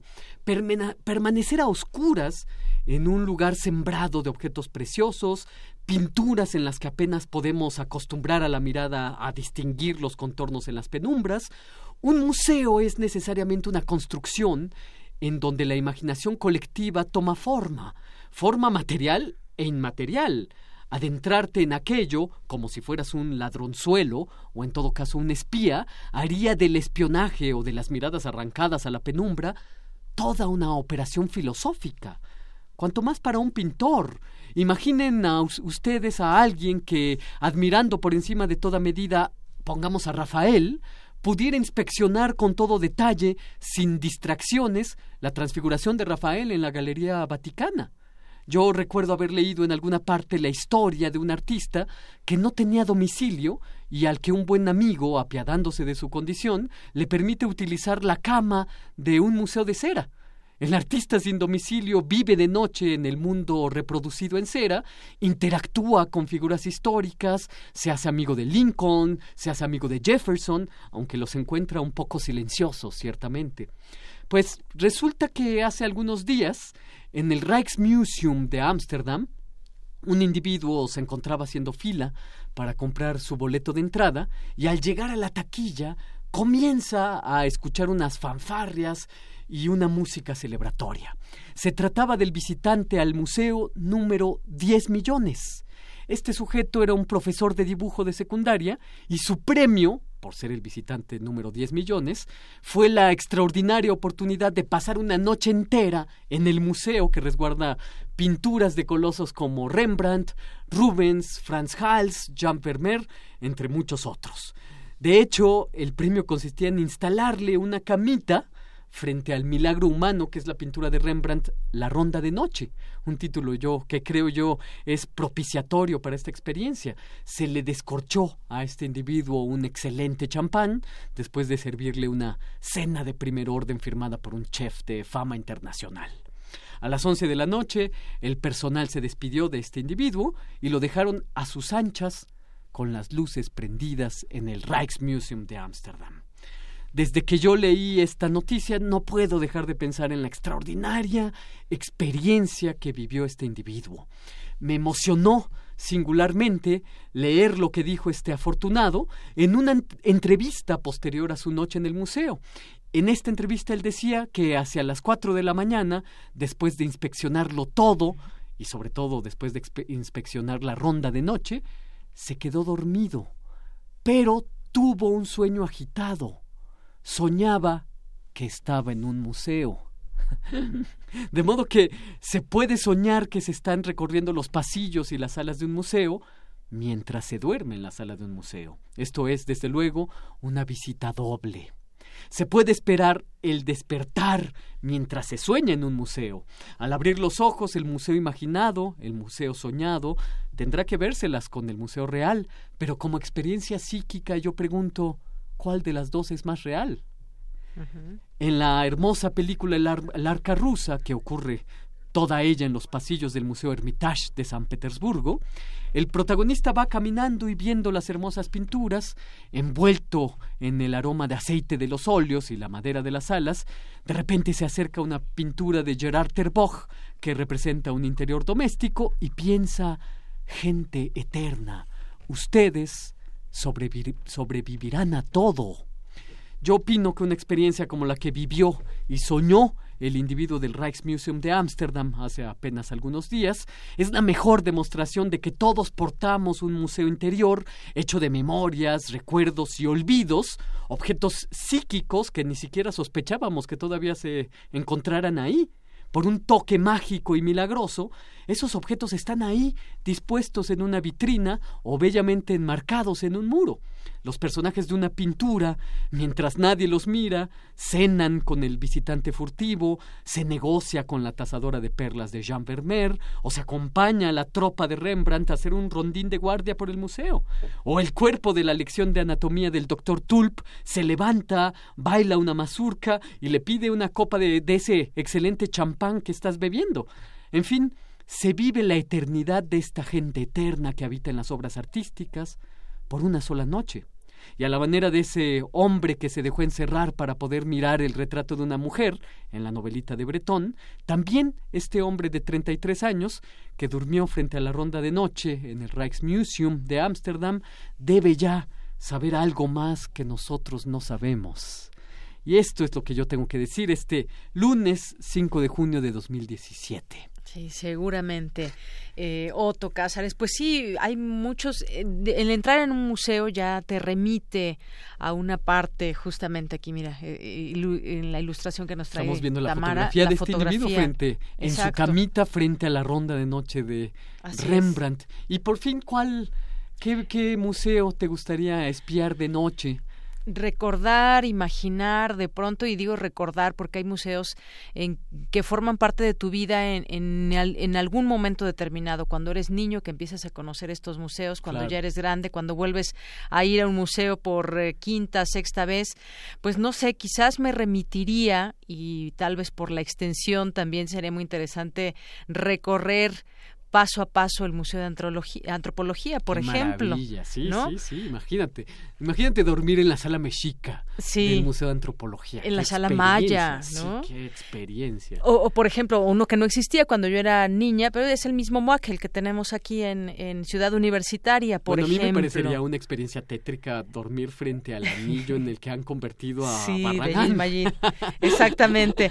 Y bueno, pues puede haber otros como el mismo, el mismo Museo del Templo Mayor, imagínate, y que además ahí al aire libre, cómo te despiertan esos sonidos de un lugar tan hermoso como es. el centro de la Ciudad de México, el Zócalo, recordar de pronto si y si, y si por ahí hay unos danzantes que te remiten a esos a esos tiempos antiguos, pues yo creo que ha de ser increíble volver a pues no a vivir porque no nos tocó vivir esos momentos, pero sí tratar de emular y, de reconocernos en la historia. Que sobre todo lo que me llamó muchísimo la atención de esta nota es este comentario del que ganó de que dormido sueña en el museo. Exacto. Entonces, bueno, es de ahí de donde urdo estas reflexiones. El museo lo llevamos en el interior. Así es, el mismo castillo de Chapultepec. Claro, ese sería fantástico, en efecto. Hasta hay una cama ya.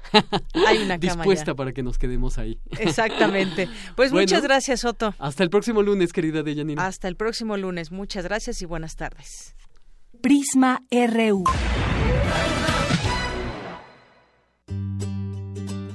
Gaceta UNAM. Bueno, y pues seguimos aquí compartiendo con ustedes estos minutos aquí en Prisma RU.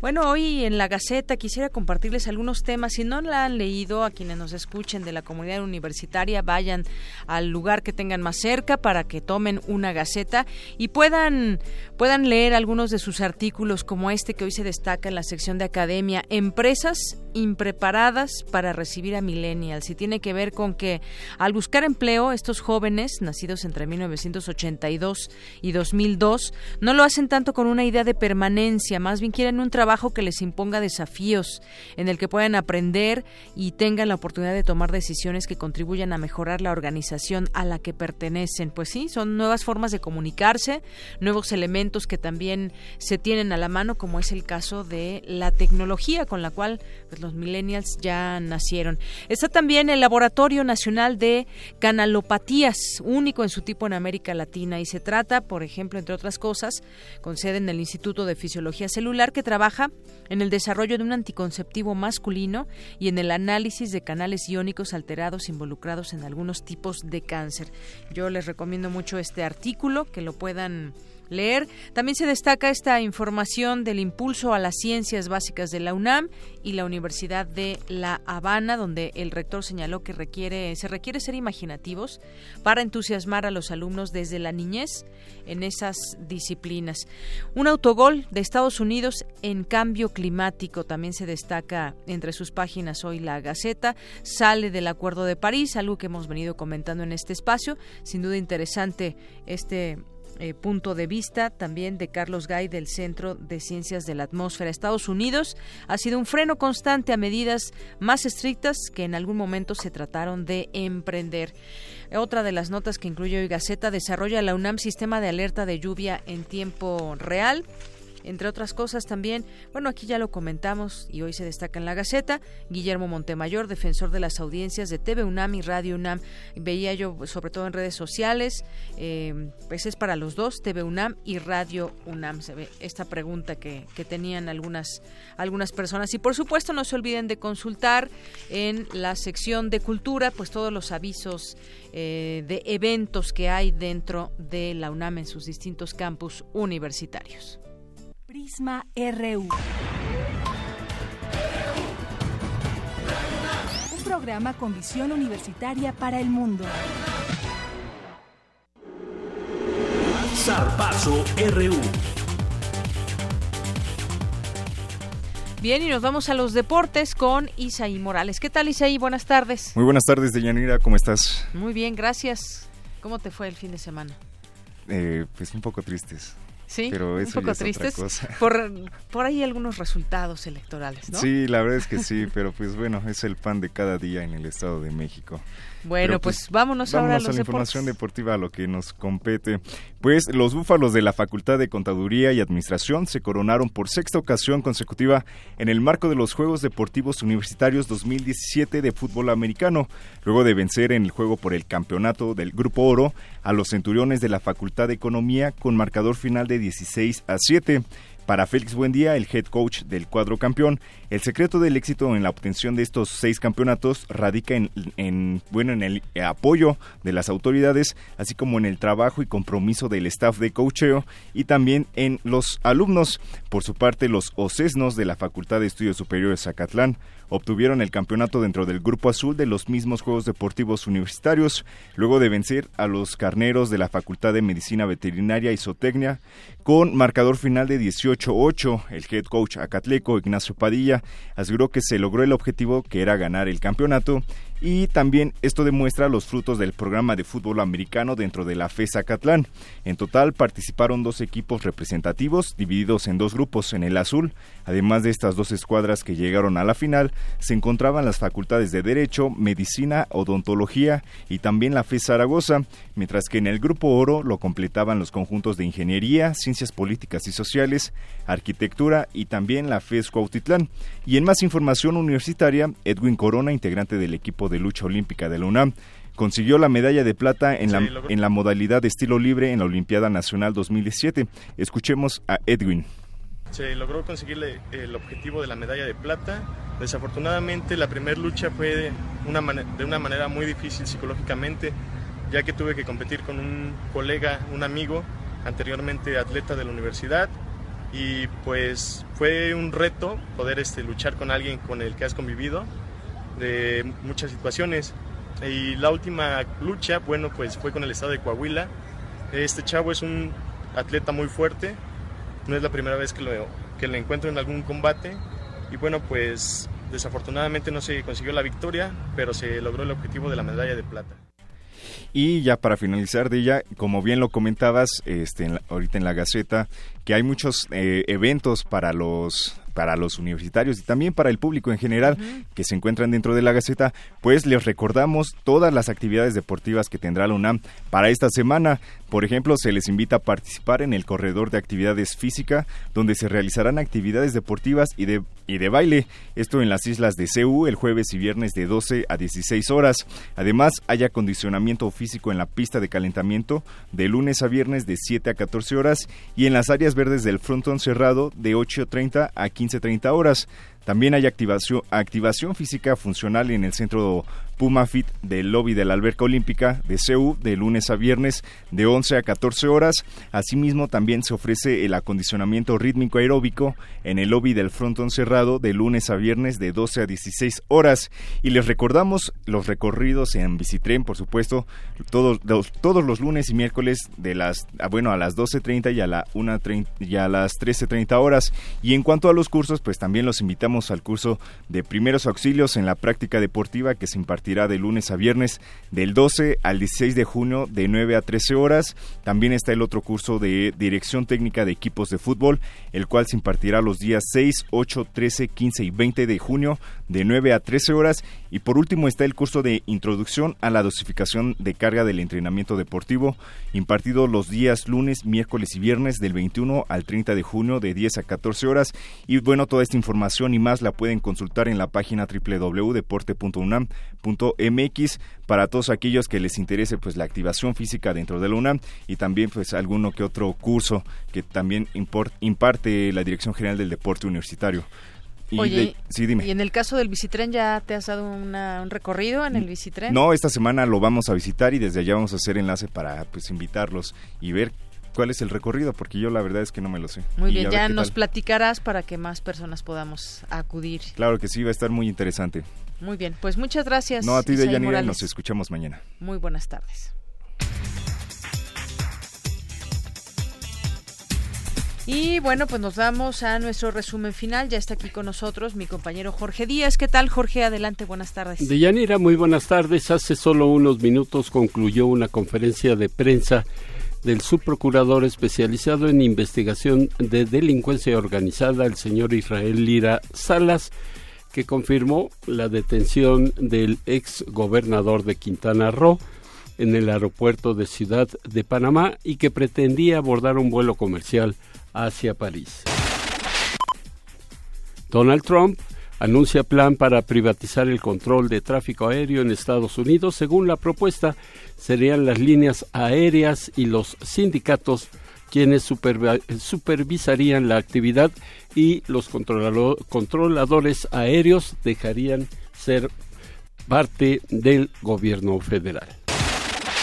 Y por último, de las actividades aquí en la sala Julián Carrillo de Radio UNAM, esta noche a las 20 horas tendremos teatro con el tema radiofonías, un tema interesante de Yanira, un recorrido por la radio universitaria y comercial lleno de humor y de nostalgia. La dirección a cargo de Sergio Cuellar y con la idea original de Mario Fiachi. Es lo que tenemos por el momento. Muy bien, muchas gracias Jorge. Pues sí, los invitamos a estos eventos. Diariamente le daremos a conocer lo que hay en la sala Julián Carrillo de lunes a viernes para que se puedan dar una vuelta en algún momento y en algún día de la semana. Ya casi nos vamos, ya no nos daba tiempo de platicar, pero hay un tema eh, importante. Atacaron a una locutora de radio en el estado de Guerrero el pasado sábado, sábado. La locutora de radio y televisión de este estado, Marcela de Jesús Natalia, resultó lesionada por un impacto de bala tras ser atacada al salir de la estación de radio en el municipio de Ometepec.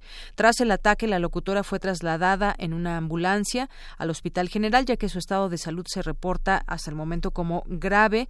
De grave pasó ya estable y el vocero de seguridad de Guerrero, Roberto Álvarez Heredia, declaró que debido a la gravedad de sus lesiones se determinó enviarla por aire hasta Acapulco. En una carta firmada por periodistas del Estado, compañeros condenaron el atentado perpetrado contra Marcela de Jesús Natalia y se exige a la Fiscalía General del Estado que encuentre resultados inmediatos, así como una profunda investigación y castigo a los autores materiales e intelectuales de este nuevo atentado contra comunicadores.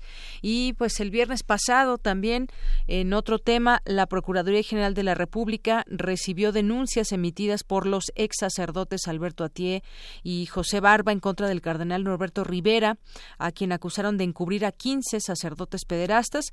Fue una conferencia de prensa donde eh, Alberto Atié aseguró que el cardenal tuvo conocimiento de los hechos perpetrados a por, eh, por lo menos a 15 sacerdotes eh, por, al menos 15 sacerdotes que estaban inscritos en su arquidiócesis. De acuerdo con Atié, ya se abrió un expediente de investigación sobre estos presuntos delitos. El expediente se informó, ya ha sido enviado al Vaticano. Y con esto llegamos al final de esta emisión.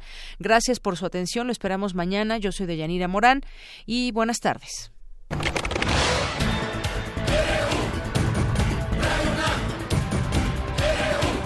Prisma RU. Los perfiles del acontecer universitario de México y el mundo en una frecuencia. De lunes a viernes, de una a 3 de la tarde.